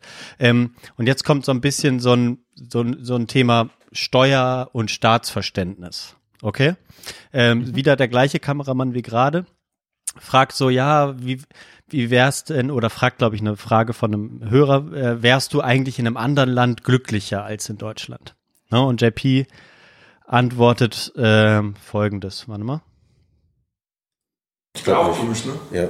Auf jeden Fall, nein. Ich, ich bin ja auch den, ich bin ja auch dankbar. Ja. Wirklich. Aber ich bin nicht so dankbar gegenüber dem, wie, ich, vielleicht klingt das heususig, aber jeder zahlt seine Steuern. Aber jetzt mal, wenn man ganz ehrlich fragt, fühlst du, dass, fühlst du, Movo, dass deine Steuern, die du zahlst, du zahlst ja auch viele Steuern. Ja. Fühlst du, dass, dass die mit diesem Geld richtig wirtschaften? Was Sinnvolles machen? Nee, irgendwie nicht so. Weil ich mir dann auch Irgendwie nicht oder, oder ja, ja oder nein? Nee. Genau. nee. Also viele Sachen, wo man sich echt an den Kopf fasst. Wenn man das Richtig. hört. Und dann habe ich Ja. Na, also auch klischeehaft. Ne? Ich komme jetzt gerade so ein bisschen rüber, als würde ich hier so Klischee-Sachen zeigen, ne? aber das ist jetzt, ähm, Es ist jetzt so, Mhm. so unterschwellig, ne? Oder auch so ein bisschen Mhm. so eine allgemeine Meinung, ähm, die da Ja, so ein es ist, bisschen es ist verstärkt für, wird. von, ihm finde ich wieder eine Gefühligkeit. Also Mhm. seine, sein Gefühl, was passiert mit meinen Steuergeldern. Dann fragt er noch mal jemand aus seiner Bubble, der sieht es ähnlich. Und Sein dann Lakaien, ja. Sein Angestellten Lakaien, fragt ja. er das, ja. ja. Und dann wäre es jetzt sagen. natürlich, äh, dann wäre es jetzt natürlich spannend, hätte er ein kontroverses Gegenüber. Wäre ja jetzt auch spannend, wenn er jetzt bei uns wäre. Dann könnten wir in eine voll. Diskussion kommen. Aber das ist natürlich auch häufig bei so Influencern, dass es das ist ein Dia, es ist ein Monolog und kein Dialog oder kein kein Dreier oder Vierergespräch und dadurch ist natürlich immer einfach nur äh, ähm, ja ein Stück weit, was wir natürlich auch machen in einer anderen Art und Weise, was uns Chris ja auch manchmal vorgeworfen hat. Wir schwimmen dann arg in der eigenen Suppe Mhm. und ähm, und das macht er aber wenigstens äh, gut. Ja, äh, vielleicht bin ich auch dein Lakaien. ja, klar. Nein, also, ja, ehrlich. aber aber Wir das ist natürlich dann Punkt kommen. Ja, zum gleichen Punkt ja, kommen heute. Aber, genau, Ja. aber das, das ist natürlich, das ist natürlich spannend und dann kommen da jetzt, ja, was passiert mit meinen Steuergeldern? Das ist jetzt natürlich, und da kommt schon, da finde ich jetzt aber das auf die Politik zu schwenken, da kommt natürlich schon dieser, sag ich mal, ähm, ja, dieser, also diese Haltung, ähm, ja, jede Leistung braucht eine Gegenleistung. So, das ist so ty- typisch, äh, genau, wenn jemand äh, im SGB II-Bezug ist äh, Mhm. und dann äh, immer nachweisen muss, was er tut, was er macht, sonst, sonst Wofür ist, er äh, Geld macht es, Ja. äh, Genau, wofür er Geld ausgibt, das ist natürlich eine Grundhaltung. Ähm, erbringe Leistung, damit du auch äh, verdienst, also damit du das verdient hast, ähm, also da, verdien dir das, was du leistest. Äh, nee, wie, ich sag's komisch, aber du weißt, wie ich es meine. Ja, also ja, ja. Leistung gleich For- fördern und Verdienst. fordern. Ja. Fördern und fordern, genau. Und das ist natürlich, das, das ist eine Haltung, die kommt in diesem Clip zumindest schon auch für mich rüber. Und da äh, natürlich, da fällt das solidarische Gedankengut fällt eher nach hinten. Also da finde ich Mhm. jetzt diese, diese Hypothese dann zu sagen, hm, das geht vielleicht mehr in so eine liberale FDP-Richtung, kann ich jetzt schon besser nachvollziehen. Mhm, okay. Ja. Ja, also das bisschen äh, das Staatsverständnis. Ich gehe nochmal zwei Sekunden zurück und wir gucken nochmal einen ganz kleinen Moment weiter. Also sein Gegenüber sagt, nee, eigentlich Das ist echt an den Kopf fast. Wenn man das Richtig. Und dann habe ich noch eine Sache gehabt. Ich war unter der Dusche vor ein paar Tagen mal wieder. Ich dusche jeden Tag. Und habe mir gedacht, wir, wenn wir Fehler machen als Bürger, kriegen wir immer eine Strafe. Aber wenn ein Land einen Fehler macht, Ja, stimmt eigentlich. warte, kriegen die keine. Nee. Ich weiß. Ja, also für mich spricht da auch so ein bisschen äh, raus, okay, der äh, ne, so ein bisschen, also wie- ich habe das gerade unter dem Überbegriff Staatsverständnis äh, be be besprochen, ne, und habe so ein bisschen das Gefühl, okay, das, das ist nicht so richtig angekommen, was ein Staat ist, sozusagen, ne, dass da Leute für den Staat arbeiten, klar, mit denen er zu tun hat, irgendwelche Verwaltungen und so, ähm, ne, aber im Grunde genommen, was, was sind Strafen, was sind Gesetze, was sind, äh, was ist ein Gericht, was irgendwelche Strafen äh, vollzieht und so, das spricht da irgendwie nicht so raus. Der Staat ist einfach ein anderer Typ, der jetzt irgendwie für mich da sein muss und mich unterstützen oder äh, oder eben auch nicht oder irgendwie am besten gar nicht da sein sollte oder so. Ne? Ähm, ist jetzt kommt jetzt hier nicht klar raus, was er genau damit meint, aber für mich ist das ein völlig falsches Verständnis von Staat. Ja, es hat auch, und das ist aber auch ein großes Problem, das ich generell immer mehr wahrnehme, zum Beispiel auch in dem Klientel, mit dem ich zusammenarbeite. Ähm, wenn du so eine über unternehmerische, sage ich mal, Effizienzprämisse über alles drüber stülpst, Mhm. um, sage ich mal, Prozesse ökonomischer zu machen. Ähm, zum Beispiel, ich sage jetzt mal, äh, einen großen Unterschied bei meiner Arbeit. Beispiel, du hast eine Maßnahme in Vereinbarung mit dem Jobcenter. Ach ja, Benedikt, deine, deine, ah, sorry, deine Arbeit ist ja auch äh, steuerfinanziert. Ich finde es eigentlich echt beschissen, wo meine Steuergelder Genau, reinfließen. genau. Na, ganz Also, ehrlich.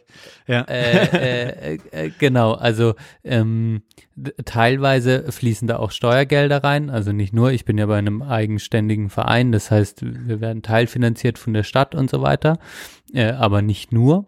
Mhm. Ähm, das bedeutet aber zum Beispiel, wenn du jetzt äh, mit dem Jobcenter mit Jugendlichen eine Maßnahme hast, ähm, dann werden manchmal genau aus diesem ökonomischen Aspekt und auch aus anderen, also so wirtschaftlichen, diese wirtschaftliche Prämisse werden, äh, wird dann zum Beispiel eine Auflage ähm, so einem jungen Menschen auferlegt, dass wenn er zweimal nicht kommt, fliegt er aus der Maßnahme raus. Ja, Mhm. weil, ja, du kannst mir auch vorwerfen, du bist jetzt zweimal nicht gekommen. Deshalb äh, hast du es verkackt, du hast es nicht mehr verdient, fliegst raus, darfst hier nicht mehr hinkommen.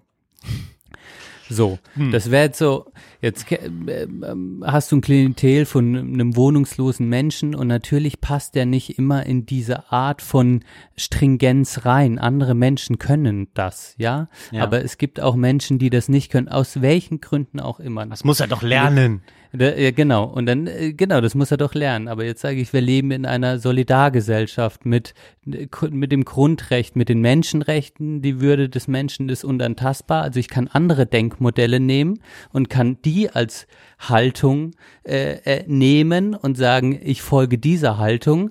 Und dann würde schon dieser ökonomische Aspekt, könntest du schon aufweichen und sagen, okay, wenn, wenn ich nur, wenn ich das dagegen lege, ähm, dann kann ich da auch schon mal nachdenken und sagen, du darfst doch noch ein drittes Mal kommen, obwohl das äh, vielleicht nicht ökonomisch ist, ja. Mhm. Und da wollte ich sagen, als Gegenteil haben wir zum Beispiel die, die Beratungsstelle, die äh, unabhängig ist, nur Spenden finanziert oder Mhm. fast nur Spenden finanziert.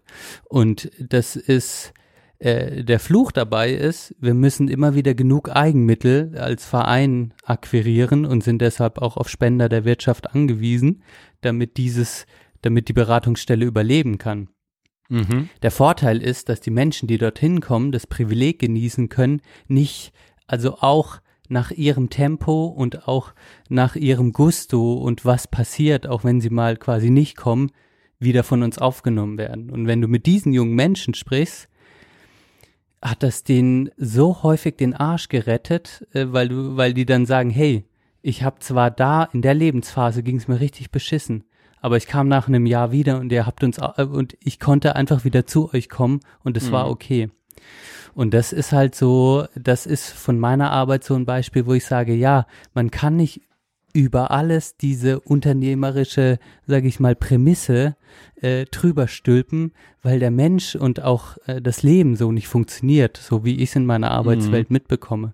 Und deshalb steht es im Kontrast zu mir, zu seiner, zu seiner Aussage, ähm, alles muss da äh, ökonomischer gemacht werden. Also er hat mit seinem Punkt bestimmt in manchen Teilen auch recht, aber halt auch nicht. Und deshalb ist es für mich schon wieder so eine, so ein, ja, so ein Punkt, den er so ganz klar macht, ähm, wo mir da vielleicht auch da wieder die Reflexion fehlt oder zu sagen, das ist halt nur in Teilen so. Ja, dann ist dein Argument vielleicht nicht so scharf und nicht so pfiffig in diesem Video, aber es ist halt für, für mich auch so ähm, äh, populistisch einfach, ganz klar. Mhm. Ja.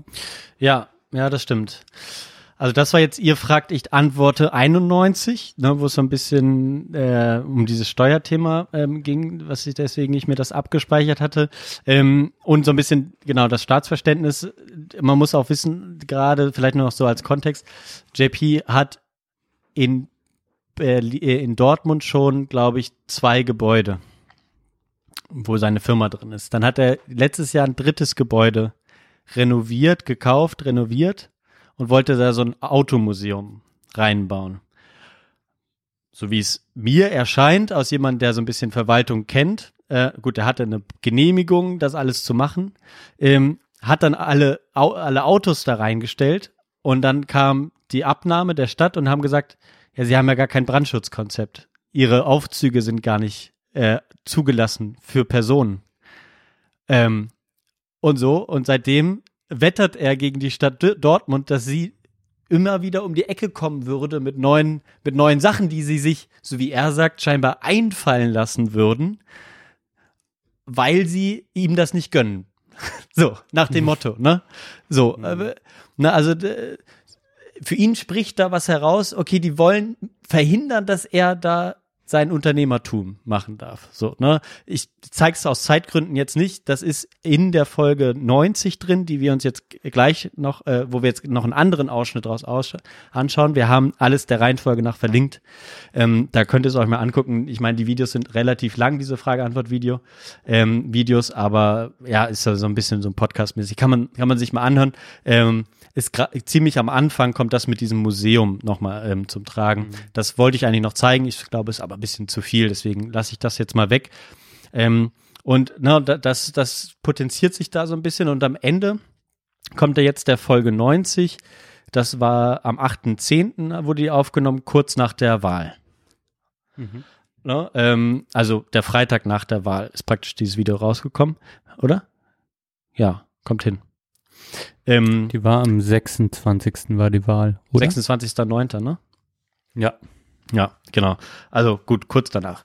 Ähm, aber das Video ist ja vorher aufgenommen worden, wie auch immer.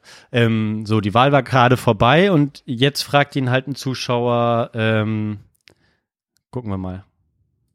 Wie stehst du zum Wahlergebnis und äh, was hältst du von den jetzigen Verhandlungen und Gesprächen? Das würde ich mir aufsparen für Twitch. Diese spezifische Frage möchte ich nicht doppelt äh, thematisieren, weil ich bei Twitch hatte ich vor, dass wir uns wirklich zusammen die vorherigen Interviews, die Wahlprogramme angucken und die Gespräche danach, um wirklich rauszufiltern, was wie wo ist. Ich bin mit dem Wahlergebnis zufrieden. Äh, ver Verstehe ich jetzt nicht ganz. Er sagt erst, ja, will ich mir aufsparen. Er will sich irgendwie Interviews oder Wahlprogramme, ist das gleiche, anschauen und vergleichen vorher, nachher. So, ne, aber gut. Ähm, ich bin mit dem Wahlergebnis, jetzt geht's weiter. Weil ich ein Realist bin. Dass man gewisse Parteien weghaben wollte, not fucking real. Ne? Also deswegen bin ich bin mit dem, mit, dem, mit dem Ergebnis, so bin ich zufrieden. Ich bin kein Träumer und sage, ja, ich hätte mir gewünscht, dass so und so alleine an der Macht ist. Haha, 51 Prozent, tschüss. Das, ist, das würde nicht passieren, das passiert auch nicht, das ist, das ist halt so. Aber ich bin mit dem Ergebnis, so wie es ist, zufrieden. Aber hättest du es erwartet? Weil, also irgendwie. Gut, er ist mit dem Ergebnis zufrieden. Ne? Erstmal, erstmal noch nicht, äh, nicht viel mehr. Mm, jetzt fragt er nochmal. Aber, aber ist mhm. ja schon spannend. Also im Gegensatz zu anderen YouTubern, wo ja Politik gar keine Rolle spielt, scheint es bei denen ja schon auch irgendwie so im Kanal Platz zu finden. Also man könnte ja auch mhm. sagen, in manchen YouTube-Kanälen wird ja überhaupt gar keine Stellung zu gesellschaftlichen Themen bezogen oder auch zu Politik. Ähm, obwohl das natürlich auch mit der Reichweite auch spannend sein könnte. Jetzt er macht zumindest mal äh, er traut sich auch über Politik zu sprechen. Mhm. So, oder zu ja. sagen, ähm, ich gehe das Thema mal an. Ja. ja, ist ein guter Punkt. Ja, ja, stimmt. Ja, äh, so kann man es auch sehen. Also ich glaube auch, dass diese Tuning-Szene sehr stark halt immer äh, mit Regularien konfrontiert wird. Autotuning dann muss jetzt das Auto noch einen neuen Otto-Partikelfilter eingebaut bekommen wegen der Schadstoffe, dann ist der Sound nicht mehr geil. Dann äh, werden die von der Polizei angehalten ständig, weil das Auto zu tief ist. Dann werden jetzt auch noch die Verbrennungsmotoren verboten. Ähm, ne? Also das steckt da so ein bisschen mehr drin, als wenn du jetzt Fitness-YouTuber bist und mit dir deine Sachen machst äh, und eigentlich mit Politik auch nicht viel am Hut hast. Aber du bist schon, glaube ich, ein bisschen mehr dem Ganzen ausgeliefert. Mhm. Wenn du da, das ist so ein bisschen meine These, warum es bei ihm so ein bisschen mehr herauskommt. Aber äh, ich glaube auch nicht, dass es jetzt ein großes, großer Profilierungs, kein großes Ding der Profilierung jetzt ist. Ne? Aber ähm, Genau, ich spreche jetzt, genau, jetzt fragt hier der andere Kollege oder sein Mitarbeiter, ja, hättest du das erwartet? Das ist, glaube ich, gar nicht so interessant.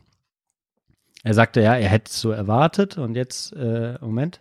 Es ist schon groß, aber ich hätte, ich hätte mehr erwartet. Ja, so. aber der Aufschub. Genau, er sagte, er hätte mehr erwartet, dass die Kleinen noch mehr gewinnen, die kleinen Parteien. So, und jetzt macht er noch einen schönen Politikvergleich. Moment. Kleineren Parteien, ja, spiegelt ja wieder, was für ein Unmut meiner Meinung nach im Land ist. Weil das wäre quasi so, du gehst äh, in McDonalds rein und bestellst nur Ketchup und Mayo-Tüten. Ne? Das Hauptmenü nimmst du nicht, weil das Hauptmenü will ich nicht. Und das, das spiegelt so ein bisschen für mich wieder, dass halt da schon eine gewisse dass die Jungs oben nicht den richtigen Weg gehen, weil sie ja sehr breit gefächerte Wahlprogramme aufstellen und anscheinend möchten die Leute oder ein, großer, ein größerer Teil der Leute das ja nicht mehr nehmen. Und da sind ja funky Parteien Und was auch extrem ist, wie viele Menschen geschrieben haben, dass sie wollen, dass ich diesen Weg in, die Politik gehe. Das werde ich absolut nicht tun. Obwohl ich sicher wäre, dass da genügend Stimmen nur zusammenkommen können. Ich gehe auch davon aus. echt? Ja, aber als einzelner Politiker, glaube ich, kannst du auch es ist schwer was zu bewegen. Ne? Du brauchst halt viele, klar, du brauchst die Stimmen der Leute, aber ich glaube, das ist wie in allen Sachen, wenn du als einziger Typ gegen irgendwas ankämpfst von diesem großen System, wo die alle in ihrem Stuhl sitzen und sagen, das machen. Die Kraft habe ich nicht mehr. Ja. Dafür habe ich auch zu viele Enttäuschungen erlebt. Und davon, dafür habe ich auch zu viele Dinge erlebt, dass es nicht alles mit rechten Dingen zugeht. Und das sage ich ganz straight. Also Ja. Ja, es ist, es schwingt immer hin und her zwischen, okay, die Meinung kann man haben oder auch ganz gut beobachtet, nur, weiß ich nicht, dieses Beispielthema, warum man nimmt jetzt eher nur Ketchup und Mayo bei McDonalds nicht mehr das Hauptmenü, das ist für ihn so ein so ein Ding, also scheinbar hat er aber auch kein Wahlprogramm gelesen, weil keine Partei kann sich erlauben, nur ein halbes Wahlprogramm abzugeben. Jedes, jede Partei hat ein Vollwahlprogramm für alles. Ne? Also Gut. auch seine, gehen wir mal davon aus, er hat FDP gewählt, dann ist das ja genauso, ja. Ähm, und spannend auch äh, dieser schon, dieser Gedanke, hey, geh du doch in die Politik. also ich Ja. habe mich gefragt, ob das irgendwie auch äh, da thematisiert wird. Es gibt ja auch Phänomene, wo, ähm, ja, keine Ahnung, Ka- Amerika auch wieder als Vorbild. Wir haben Mhm. jetzt Matthew McConaughey, der hat einen YouTube-Kanal gestartet und der will wahrscheinlich irgendwie Governor von Texas werden oder sowas. Ich weiß Mhm. es nicht. Man Aber da wird vielleicht auch eine, also eine, eine Karriere so auf YouTube äh, gestartet. Ähm, das hat ja auch was mit immer mehr mit Entertainment zu tun. Ähm, äh, das finde ich spannend und auch ähm, ja auch dieses Füttern von von die da oben und Mhm. wir da unten. Auch da finde ich, ist er wieder, er baut wieder Gräben. Das finde ich ganz spannend. Also er sucht nicht das Verbindende oder sucht nicht, wie könnten wir zusammen irgendwie ähm, auch dieses ganze diese ganzen Grauzonen, diese Diversität, die wir in der Gesellschaft haben, wie, wie könnte man das nutzen, sondern er, ich finde, er probiert eher Gräben zu ziehen, die, die, das klarer für sich zu formulieren, aber dadurch auch, weil er die Dinge so vereinfacht, ähm, ja, äh, die Realität so verzerrt, dass man eher so schwarz und weiß gegeneinander Mhm. stellt.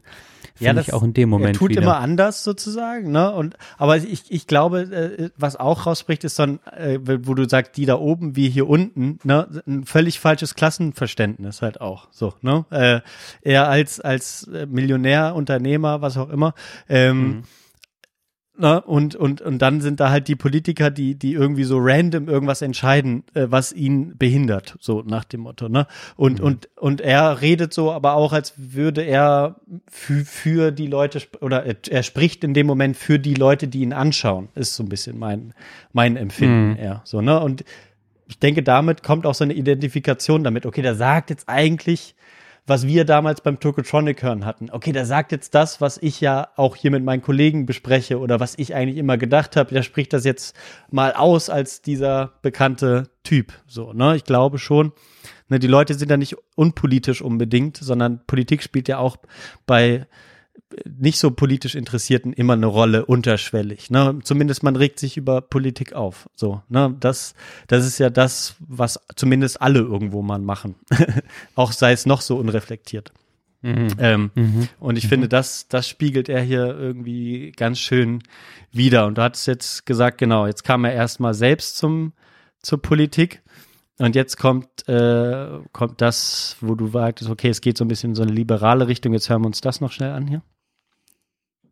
Das Thema E-Fuels jetzt auch durch nach den Wahlen oder gibt es da noch eine Chance für? Was denkst du? Der Christian Lindner ist ein doller Verfechter des E-Fuels. Nur der Christian, denke ich mal, muss sich auch sehr schön und gut, und dafür schätze ich ihn auch sehr, weil wir sind privat auch, wir haben auch noch wirklich kurz vor den Enden der Wahlen haben wir noch äh, gesprochen, was wirklich auch für mich eine große Ehre war, weil ich habe mir gedacht, das war sechs Minuten vor 18 Uhr am Sonntag, wo ich mir dachte, you got better things to do. Und äh, er hat mir dann direkt geantwortet, was ich echt äh, sehr schön fand.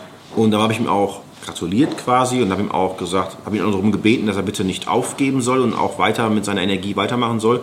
Aber es ist eine, eine Kompromisssituation mit den Grünen, die er dort auch treffen muss. Ja. Jetzt ist es, jetzt ist es klar geworden. ne? äh, der Christian schreibt ihm noch sechs Minuten vor sechs äh, zurück, äh, was für ihn eine große Ehre war.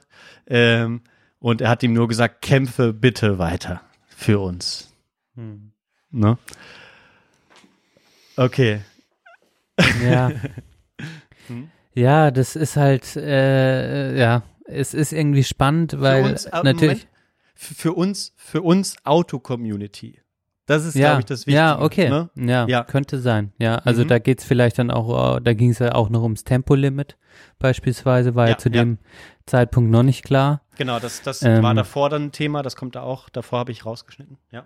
Ja, also und äh, das haben ja tatsächlich habe ich mich ja dann, sage ich mal, als Interessensvertretung ähm, von den Grünen habe ich mich ja im letzten Podcast tierisch drüber aufgeregt, dass die Grünen das so schnell aufgegeben haben. Mhm. Ähm, und das ist es natürlich auch ein Stück weit, ne? Also äh, YouTube ist dann auch, und wenn es in eine gewisse Richtung geht, ist es, äh, kann eine Person natürlich, die ein gewisses Interesse vertritt oder so ein gewisses Habitus, einen gewissen Habitus, ähm, natürlich dann auch eine Community um sich herum versammeln, ähm, die dann mit relativ ähnlichen Aussagen, die sie, denen sie auch zustimmen, gefüttert wird. Ja, Mhm. das finde ich tatsächlich auch erstmal noch gar nicht so gefährlich und verwerflich. Ich meine, ähm, Ja. er, er, genau, die Frage ist einfach nur, wann ist dann dieser, dieser Punkt? Und ich finde, da muss sich dann jeder YouTuber auch selber hinterfragen, dann auch nicht, ähm, ja, zu drastisch zu werden, zu radikalisieren. Auch diese Kampfbegriffe, Kämpf für unsere Interessen. Das ist jetzt noch gängig, das wird auch so gesagt, aber ähm, da ist bestimmt auch spannend, diesen Kanal weiter zu verfolgen und zu gucken, in welche Richtung entwickelt, entwickelt sich diese Meinung. Und da, das finde ich dann halt tatsächlich spannend im Sinne von, ähm, äh, ja, wie drastisch werden dann die Aussagen oder Mhm. bleiben die so in dem Spektrum? Ja, ist es nicht meine Meinung, aber ich finde es auch noch vertretbar, dass er eine Community um sich rumsammelt und irgendwie das Durchaus, Zeug ne? rauspalabert. Das, ja. Das, das, das will ich ihm auch ja gar nicht absprechen oder das darf, soll er ja auch dürfen. Ne? Aber für mich ist es jetzt so, nachdem, nachdem, wie sich das jetzt so ein bisschen au aufgebaut hat, so, ne, dieses Thema äh, Studium, äh, dann, dann dieses Klimathema, was da mit reinkam, ne, also so sozusagen so, so eine gewisse Feindbild aufgebaut. Okay, wir sind hier die Auto-Community und durch das Verbrennerverbot, wo es einseitig jetzt auf Elektromobilität geht, was unemotional ist und was weiß ich, da geht uns super viel verloren. Und da gibt's einen, dem, der schreibt mir sogar noch vor, kurz vor der, vor der ersten Prognose zurück und ich sag ihm noch, kämpfe, kämpft den Kampf bitte für uns weiter, sozusagen. Ne? Also du hast das Feindbild aufgebaut und hast dann äh, ein paar Wochen später, bei der dr drei Folgen später von ihr fragt, ich antworte, hast du dann praktisch präsentiert, okay, hier ist einer, der meiner Meinung nach für unsere Interessen kämpft. So, ne? Mhm. Und das, ist Frage, wie viel ist davon auch gewollt? Genau, also wie, äh, also wie ist dieses Narrativ, äh, baut sich das natürlicherweise aus seinem Habitus auf und so wie er denkt und wie viel ist davon auch geplant? Fragezeichen. Mhm. Ähm, und dann ist natürlich, und da bin ich auch wieder beim Konsumenten. Mhm. Ähm, da ist auch, und da sehe ich halt dann wiederum eine große Gefahr, wenn ich dann mich natürlich immer nur von der Meinung, die ich eh schon hab, füttern lasse und äh, dadurch die Scheuklappen natürlich irgendwie noch weiter geschlossen werden. Und da wäre ich wieder beim öffentlich-rechtlichen, äh, jetzt mal als Beispiel, das ist da auch nicht Ja. perfekt, aber mal als Konzept, warum ich das auch noch äh, sagen würde, was wo ja auch viele Steuergelder reinfließen, ähm, wo, wo äh, äh, oder ge- halt Geld von da, von dir aus, ähm, dass dass du halt was äh, serviert bekommst, wo du nicht nur immer in die eine Richtung geleitet wirst. Das heißt, wenn ich nur JP-Performance die ganze Zeit gucke, ich natürlich meine Meinung immer äh, zementierter wird. Das sehe Mhm. ich schon als Gefahr, ja. Ja. Das ist ein guter Punkt. Und du meintest genau, von, von welcher Richtung ist das sozusagen gesteuert oder wa was ist seine Motivation? Ne? Ich glaube, ihm liegt schon tatsächlich was an dieser Autokultur. Klar, er kommt daher, ne? das, das ist auch so. Aber diesen, diesen, diesen Spirit der FDP sozusagen aufzunehmen, kommt eben auch aus seiner, ähm, aus seiner gesellschaftlichen Stellung heraus und seinen Herausforderungen, die er sich steuermäßig immer wieder konfrontiert sieht. Ich, ich zahle so viele Steuern, 50 Prozent. Wird ja da immer gern behauptet, dass Unternehmer 50 Prozent Steuern zahlen würden. Ähm, und so, ne, ähm, obwohl er 50 Autos auf die Firma äh, angemeldet hat. Ähm, wahrscheinlich, ich, gut, ist jetzt eine blöde Unterstellung, lasse ich, äh, nehme ich zurück. Aber ähm, ich finde, vielleicht im letzten Schritt sehen wir, so, sehen wir das so ein bisschen durchscheinen ne, sein persönliches Interesse abseits dieser Autokultur. Das ist dann jetzt nämlich in dieser Folge von komplett ungeschnitten. Das war, ist das andere Format, von dem ich am Anfang gesprochen habe. Und da spricht er mit seinem Mitgeschäftsführer oder ja, irgendwie, der, der sitzt ihm gegenüber. Ne? So ist so, war von Anfang an dabei, ist so Best Buddy-mäßig. Ähm, ist so mit, mit in der Geschäftsführung dabei. War, ich bin mir nicht hundertprozentig sicher, das ist der Kubik, heißt er. Ähm, und genau, der, äh, da geht's dann um viele verschiedene Themen, auch persönliche Sachen und so. Und ähm, dann kommt jetzt diese Frage hier von Kubik ein super Übergang, als hätte ich nicht gewusst, dass du das sagst. Die Gesetze, die Stimmung, das Land. Wie bist du aktuell zufrieden mit den bisherigen Ergebnissen der ähm, Sondierungsgespräche? Die ist elf Tage nach dem Video, was wir davor gehört haben. Ne? Also noch ein bisschen später nach der Wahl. Ergebnisse der Sondierung. Wie zufrieden bist du? Tempolimit vom Tisch, die Thematik ähm, das Thema mit der Vermögensteuer, die nicht äh, mhm. kommen soll. Es ist ja noch nichts gesetzt, aber das sind ja die Themen, ja. die gerade im Raum stehen. Ich bin sehr stolz, dass die Person, mhm. die das gemacht hat, ein privater, guter Freund mhm. von mir ist. Das ist sehr schön. Ich habe am Wochenende noch gesagt, ich werde noch mal so, ich habe mir das so durchgelesen beim ich habe mit ihm am Wochenende gesprochen. Okay, und ich, ich habe mir nämlich gedacht, ich werde mal noch so zwei Wochen ins Land ziehen lassen und dann einfach nur mal eine Nachricht abschicken, wo drin steht, dass ich sehr froh bin, dass ein sehr gutes Gefühl ist, dass meine Stimme, die ich abgegeben habe, ja. an der richtigen Stelle angekommen ist und ja. das, äh, ja. Ja. Nee, auf jeden Fall. Ja. Nee, und wir haben am Wochenende noch gesprochen und ähm, ist ein toller, toller Mann, der ähm, einen guten Blick hat. Nicht alles vielleicht immer richtig sieht für alle Leute. Geht ne? Weil, weil, weil ich, ich, ich ich muss ja mittlerweile auch immer mich sehr, ähm, sehr gut positionieren, meine Aussage. Mhm. Und ähm, trotz alledem unterstütze ich ihn zu 100 Prozent. Ich glaube, du kannst aber auch als Politiker nicht für alle Leute, weil wenn Nein. du Politik für, wenn, wenn, du Politik hier machen willst, machst du nicht Politik für da. Also für oben zeigt er und für unten. Ne? Und wenn du da, kannst du auch nicht für da. Doch. Also man kann, man kann. Ich denke, ja, aber nicht, nicht so, dass alle gleich, alle Nein. am Tisch sitzen und klatschen und sagen, das war die richtige Entscheidung. Genau, nicht im so. gleichen, gleichen, gleichen Maß. Ja, ich glaube, das reicht.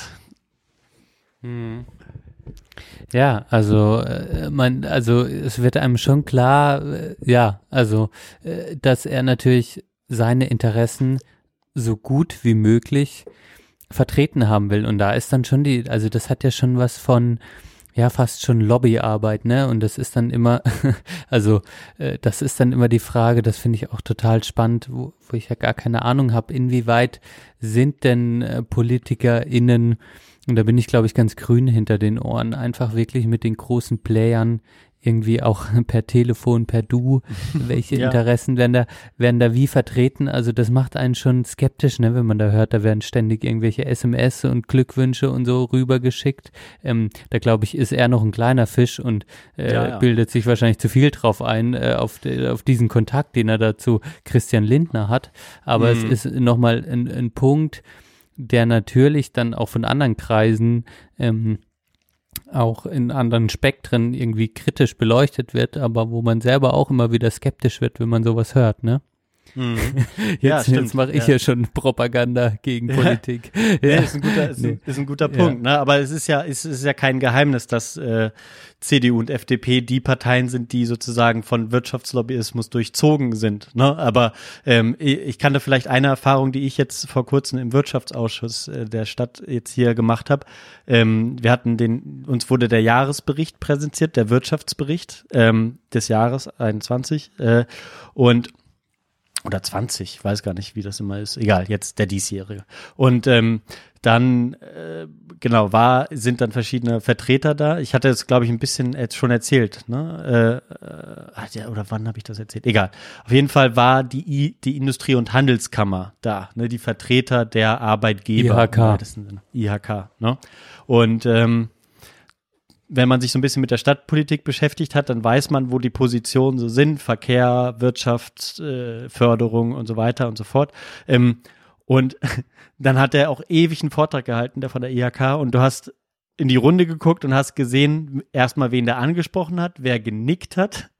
Und das waren genau diese beiden Parteien. Ne? Und äh, du hast das, Sachen, die er angesprochen hat, sind genau gerade die politischen Themen, wo die CDU sich so und so positioniert hat und die FDP ganz genauso, die ist aber eher, eher so ein bisschen zweitrangig bei uns in Bonn. Aber ähm, das ist so, ja, es ist ja, äh, und das, das spricht hier so krass raus. Und das, das Heftige finde ich eben bei dem Punkt, okay, man kommt eben von dieser Auto, von dieser Autosache so ein bisschen runter und dann kommt jetzt eben die Vermögenssteuer und ach ja, man kann es ja eigentlich sowieso nicht allen recht machen, sagt der Kubik zumindest. Ne? Äh, JP sagt erst, nee, nee, das geht. Ach nee, ja, nee, nicht, dass alle gleich zufrieden sind, aber Politik für alle machst du natürlich schon, weil am Ende, okay, hat er dann vielleicht doch den Staat verstanden.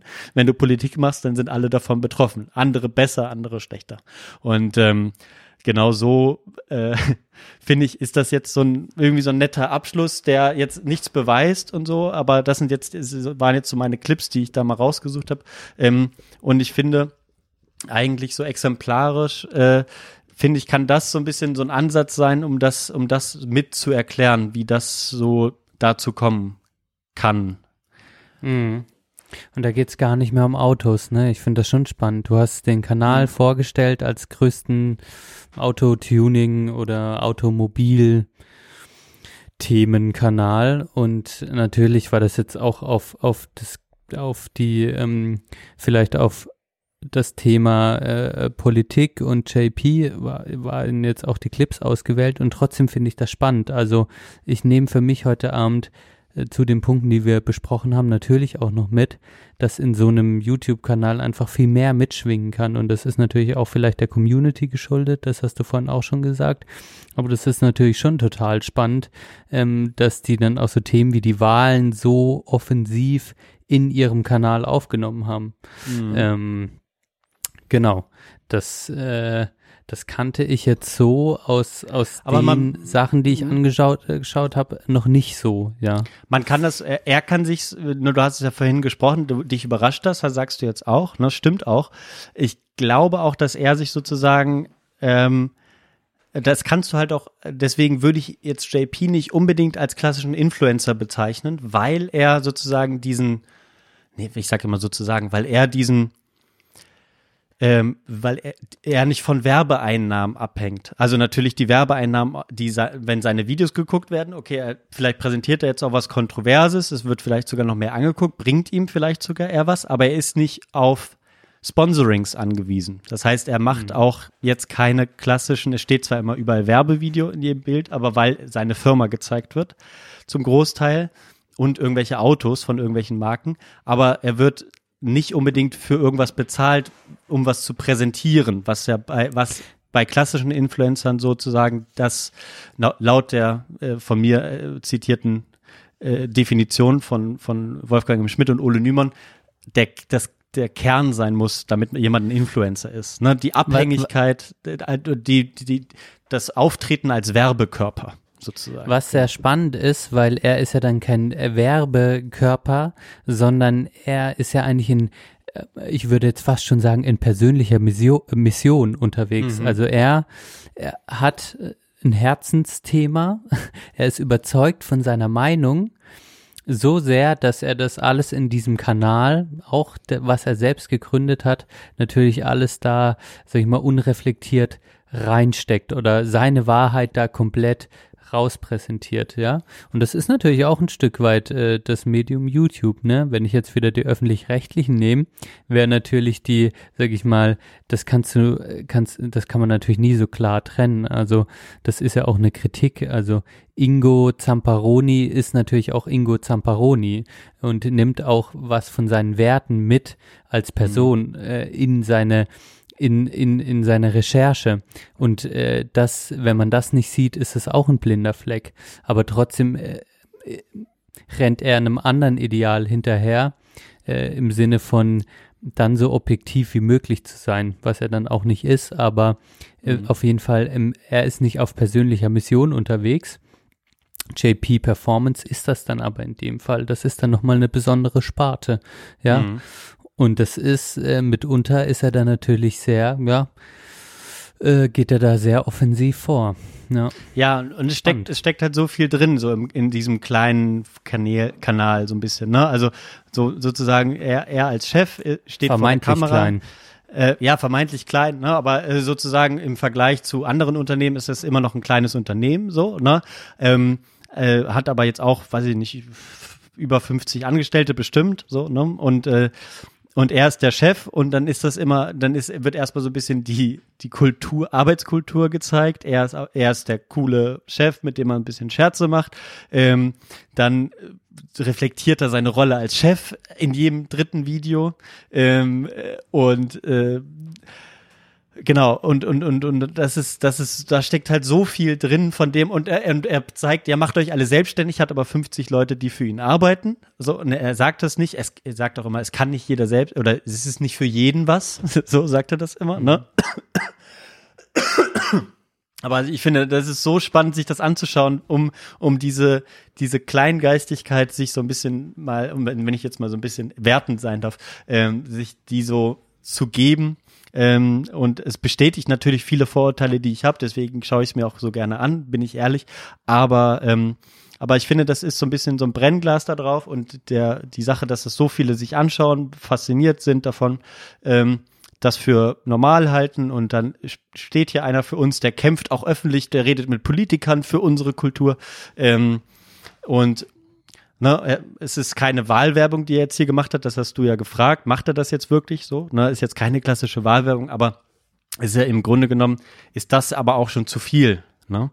Wenn jetzt, ähm, ja, weiß ich nicht, jetzt reden wir so viel über, äh, wenn, wenn, wenn Thilo Jung, äh, ne, der, der so ein bisschen aktivistisch ist, der sagt ja auch nicht, ich habe hier mit Gregor Gysi gesprochen und ich bin überzeugt, äh, äh, dass ich ihn wähle. Und äh, ja, ich habe ihm nochmal geschrieben jetzt, äh, ja, tut mir leid, Gregor, äh, dass ihr nur 4,9 Prozent gekriegt habt oder so. Ne? Mhm. Nächstes Mal kämpfe ich mehr, noch mehr für euch und ich bin mir sicher, dass wir, dass der dass der Sozialismus irgendwann siegen wird. ja, ja, ja, also ähm, vielleicht, genau das ist natürlich, das bringt halt die Plattform, finde ich so, wenn man jetzt auf YouTube einfach auch nochmal guckt, bringt es das natürlich äh, mit. Also so, ähm, du, also was ich finde ich für heute Abend für mich nochmal rausgefunden habe, du hast Influencer, und das fand ich nochmal gut zusammengefasst, die größtenteils als Werbekörper agieren. Das heißt, da sind größere Unternehmen, die Interessen vertreten. Ähm, wo oder äh, die durch Influencer vertreten werden, äh, größtenteils äh, verpackt in eine ganz also neue Form der Werbung, die halt äh, ja im persönlichen Zimmer, bla bla, ich probiere das aus, das, was wir alles besprochen haben. Und dann hast du aber auch so Typen wie JP, Performance oder jetzt im anderen Spektrum vielleicht auch Thilo Jung, der aber auch nochmal eine spezielle Figur ist. Aber vielleicht auch, ich finde auch ähm, ja, der neue 20er Podcast, also auch mhm. Stefan Schulz und auch Wolfgang M. Schmidt, die sagen, also die hauen auch Sachen raus und die sind, mhm. die verfolgen auch eine gewisse, äh, ein Eigeninteresse, ja. Mhm. Ähm, viel reflektierter jetzt nochmal als JP, aber ähm, das triffst du alles auf YouTube an, ja. Mhm. Das ist erstmal so, ja. Mhm. Ja, ja, ja, stimmt. Ja, das stimmt. Also, ja, es hat, es hat eine andere Qualität, das hast du richtig gesagt. Und natürlich äh, entspricht das natürlich auch eher meinem Ideal, aber es ist natürlich diese, ähm, ne, ja, weil es ist, das, das, das Schwierige ist halt, sich hier mit einem Unter mit einem Millionär zu identifizieren, der halt überhaupt nicht dem der Lebensrealität entspricht der Zuschauer oder der meisten Zuschauer. Und das ist so die Schwierigkeit, die ich halt, die ich halt so sehe und ne, die die Gefahr, die ich jetzt zum Beispiel bei ähm, bei linken Theoretikern oder Aktivisten, wie auch immer, dann natürlich nicht habe, ähm, weil das selten Unternehmer sind, die viel Kohle haben. Ja, oder gibt's natürlich auch, aber ähm, ja, das ist so das und äh, diese, diese Diskrepanz zwischen ich wähle FDP, wenn ich aus der Schule komme, vielleicht erwartet man dann eben noch, okay, ich, ich werde es auch schaffen.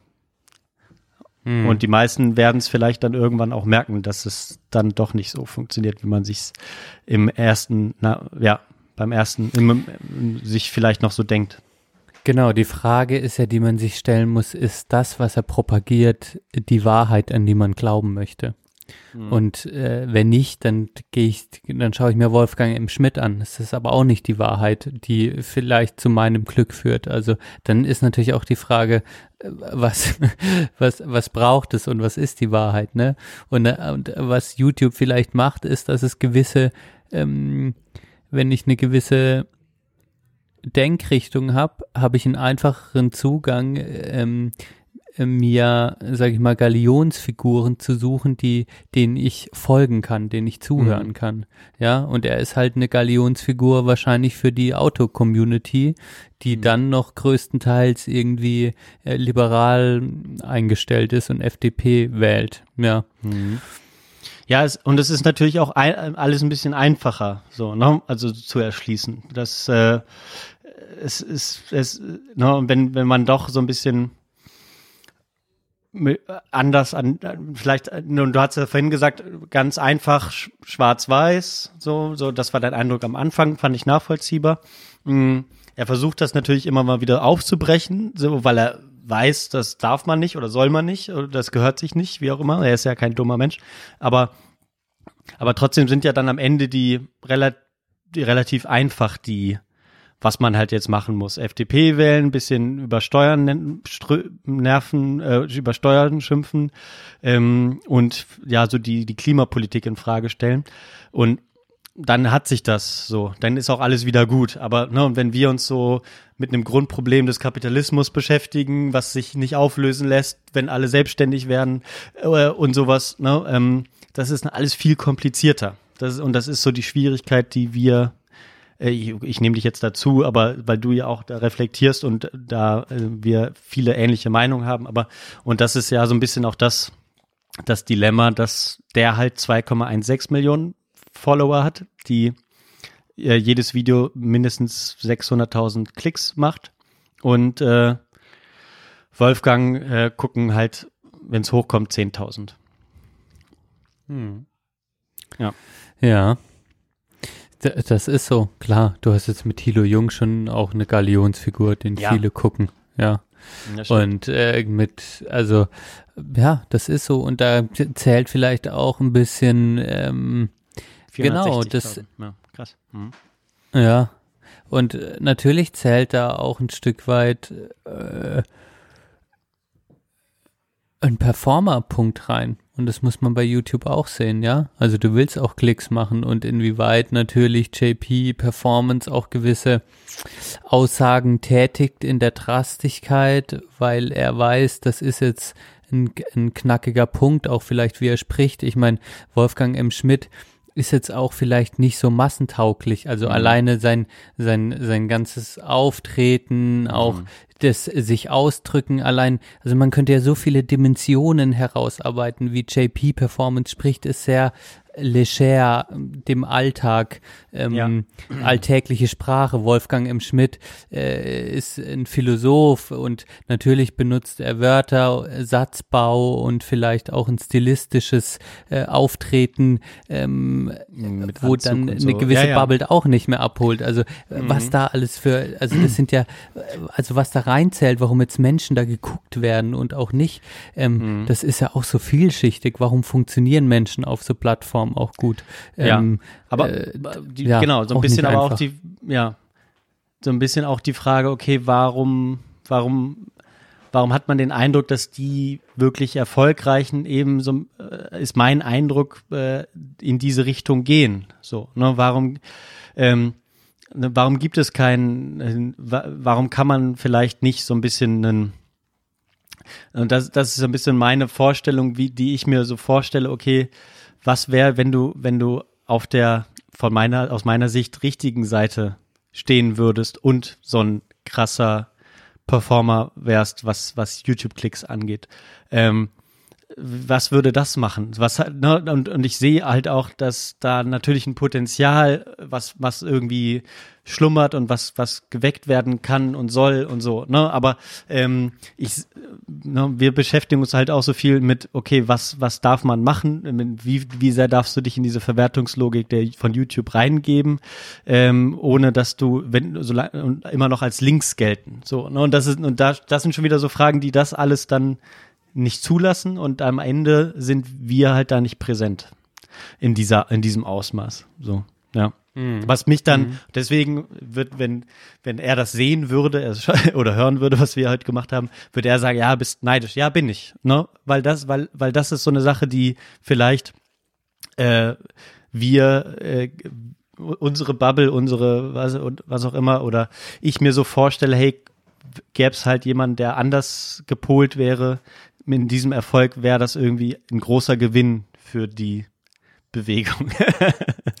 ne? Ja gut, es So. gibt ja schon, schon Galionsfiguren, also jetzt bei der Klimabewegung, Luisa Neubauer beispielsweise, also Ja. der folgen ja schon Ja, viele aber, der, Menschen. aber die ist ja jetzt nicht in diesem Milieu. Also die ist ja jetzt nicht in irgendwie so einem, in so einem Malocher-Milieu irgendwie Ja, cool. Okay, Ne? ja.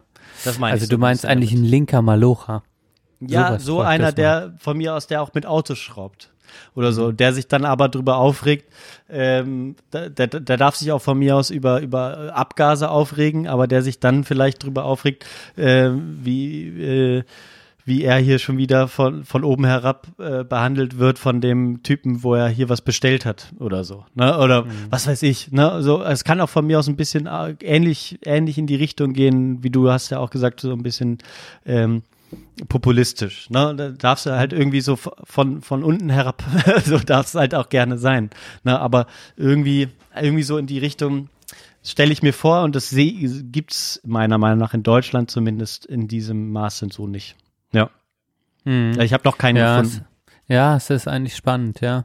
Vielleicht auch, weil, ja, ich glaube halt auch, Mil weil- Mil Milieustudie machen. Ja. Also, äh, also äh, ist dann auch das Klientel, wählt das dann auch links oder fühlt sich das dann halt von den Linken auch nicht abgeholt? Mhm. Ja.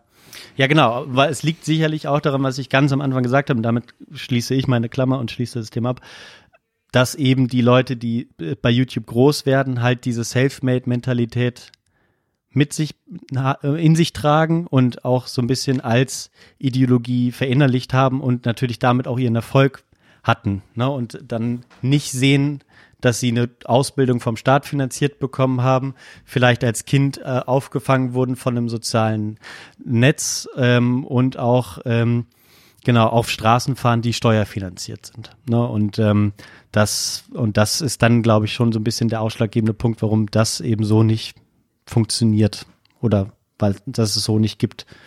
Ja. Ja. Ja, ich finde, ich finde, das ist ein guter, guter Schlusspunkt. Und für mich hat das auch alles, ähm, also viele Themen, und da kam ich auch gestern, und damit schließe ich dann meine Klammer, ähm, hat das auch mit einer Haltung zu tun. Und eine Haltung hat immer was ähm, damit zu tun, dass ich der dann auch mein Handeln unterwerfe ein Stück weit. Und würde ich, hätten wir gesellschaftlich ähm, die Haltung, dass wir beispielsweise ähm, die Menschenrechte als oberste Prämisse sehen, dann müssten wir vieles hinterfragen, ja. Mhm. Und ähm, und sowas fehlt mir einfach in so vielen Teilen. Ähm, und das ist vielleicht was, ähm, wo ich mir wünschen würde, wo, wo es eine Weiterentwicklung gibt gesellschaftlich. Und das braucht lange Zeit, aber dass wir an einen Punkt kommen, in dem wir in so einem Reichtum leben und das funktioniert, dass wir uns wirklich, ähm, sag ich mal, das, der wirtschaftlichen Logik entkoppeln können, weil wir genug haben äh, und das funktioniert und dann einfach eine, eine Haltung der Mitmenschlichkeit entwickeln können. Das klingt jetzt wie Hippietum, ja, äh, aber das ist quasi die Utopie, die ich denke, wo wo sich die Men also wo, wo, wo sich so ein reicher Staat eigentlich als Ziel setzen sollte, wo Ja. er sich hinentwickelt. Und Mhm. natürlich sind wir immer noch sehr dieser wirtschaftlichen Logik unterfangen. Und ähm, ich kenne jetzt keinen Menschen, der äh, äh, ob also in meiner Bubble, und da sind auch sehr gut verdienende Leute dabei, die eigentlich großartig, mega glücklich zur Arbeit gehen jeden Tag. Mhm. Also da, da findet sich eigentlich ein riesen Konsens von, äh, wenn ich ein gutes Leben führen kann und ge ge ähm, gesichertes Geld und ein gutes Leben habe, dann, äh, dann, dann ja, dann ist jetzt die Arbeit eigentlich nicht mein oberstes. Also es gibt so Menschen, die sollen das auch weiterhin machen, aber der Großteil, den ich kenne, erfüllt sich jetzt nicht 40 Stunden die Woche und identifiziert sich nicht 40 Stunden die Woche mit seiner Arbeit. Ja. Mhm. Und das fehlt Ja. mir ein bisschen, diese Utopie, ja. Und Äh, das wird ähm, mit dem Gedankengut der FDP auch nicht gefördert. Ja.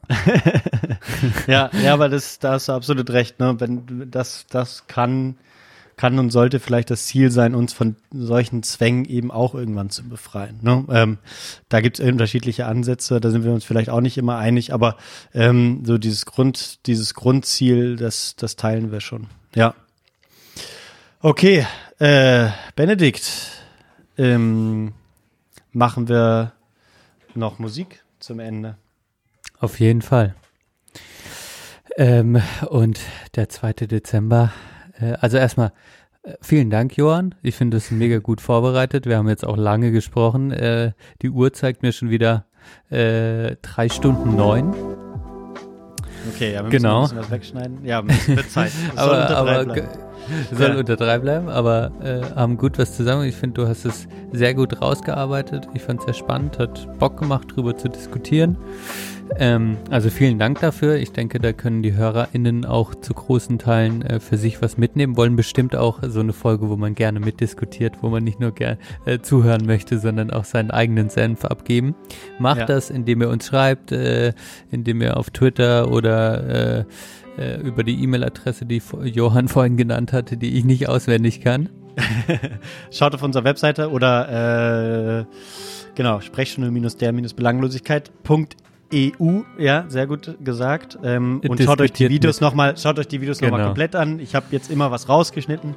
Ähm, das muss klar sein. Äh, wir können jetzt uns nicht hier 50 Minuten Videos angucken, aber ähm, ja, und mir war es wichtiger, der Austausch und der war wirklich, wirklich schön. Deswegen danke ich dir, Benedikt, ähm, dass du das mitgemacht hast. Äh, und das war jetzt zum ersten Mal so ein Versuch und ich finde, das haben wir schön zusammen gemacht. Und ich fand es jetzt auch nicht, dass wir uns zu sehr jetzt hier. Genau, ich fand deine Einwürfe sehr spannend und haben echt weitergebracht, wo ich mich so lange damit alleine beschäftigt habe. ja. geil. Danke.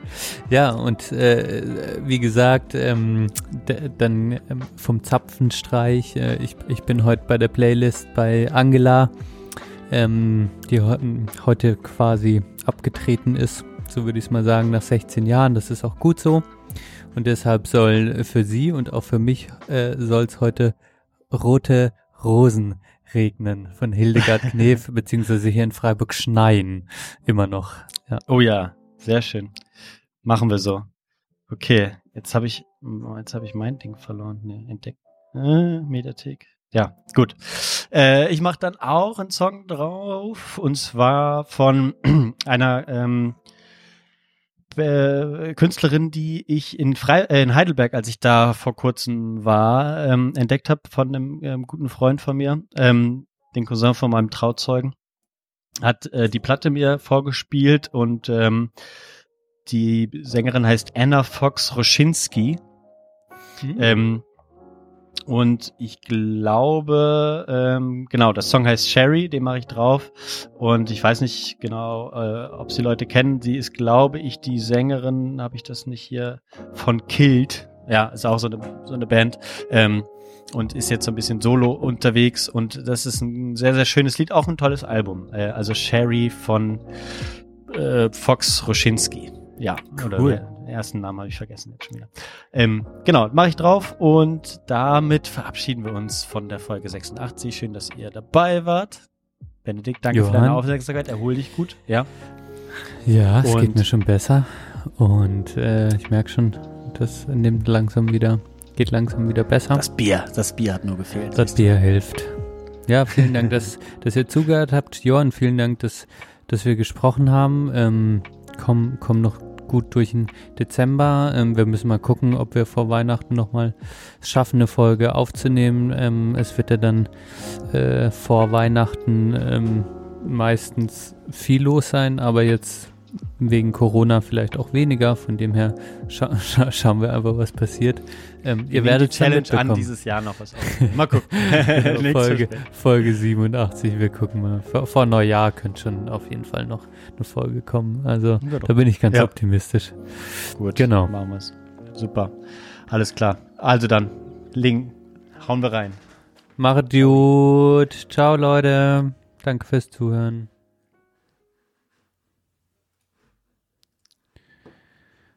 Ah, Achso, ich wollte noch. Äh, Ja, also- ich wollte noch den. Warte, das kannst du dann schneiden.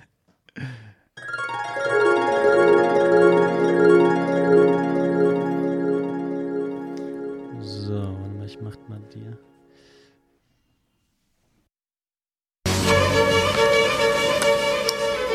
Die zweckfreie Wissenschaft ist die nützlichste. Sie hält für unvorhergesehene Bedarfsfälle Lösungen bereit, die eine allein auf Praxis und Verwertbarkeit ausgerichtete Wissenschaft nie geahnt hätte.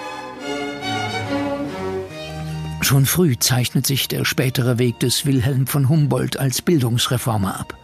Nach dem Tod des Vaters zieht sich der Zwölfjährige in die Welt der Bücher zurück.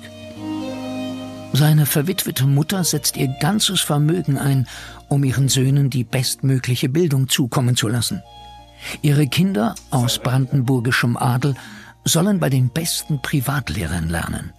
Gemeinsam mit seinem jüngeren Bruder Alexander wird Wilhelm ganz im Geist der Aufklärung erzogen.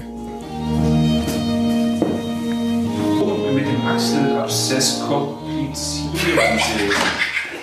Um ja. Der wahre Zweck des Menschen resultiert nicht aus seinen wechselnden Neigungen, sondern welche die ewig unveränderliche Vernunft ihm vorschreibt. Die höchste Bildung seiner Kräfte zu einem Ganzen. Zu dieser Bildung ist Freiheit die erste und unerlässlichste Bedingung. Inspiriert wird Wilhelm von Humboldt auch von der griechischen Antike. Erst das Streben nach Erkenntnis macht den Menschen zu Menschen, jeden Menschen, ungeachtet seines Standes. Humboldt leitet daraus einen Anspruch auf Allgemeinbildung für jedermann ab. Auch Menschen niedrigen Standes sollten ganzheitlich gebildet werden, frei von jeglicher Zweckgebundenheit. Eine Freiheit, die Humboldt auch auf seine Idee einer idealen Hochschule ausdehnte. Studenten können ihr Fach frei wählen, unabhängig von wirtschaftlichen oder politischen Interessen. Die Einheit von Forschung und Lehre, die Humboldt forderte und die sich bis heute gehalten hat, wird nach wie vor garantiert. Ebenso die absolute Unabhängigkeit der Universität von Staat und Wirtschaft, ihre innere und äußere Freiheit. Am wesentlichsten war für Humboldt die Anregung aller Kräfte des Menschen, damit diese sich über die Aneignung der Welt entfalten und zu einer sich selbst bestimmenden Individualität und Persönlichkeit führen.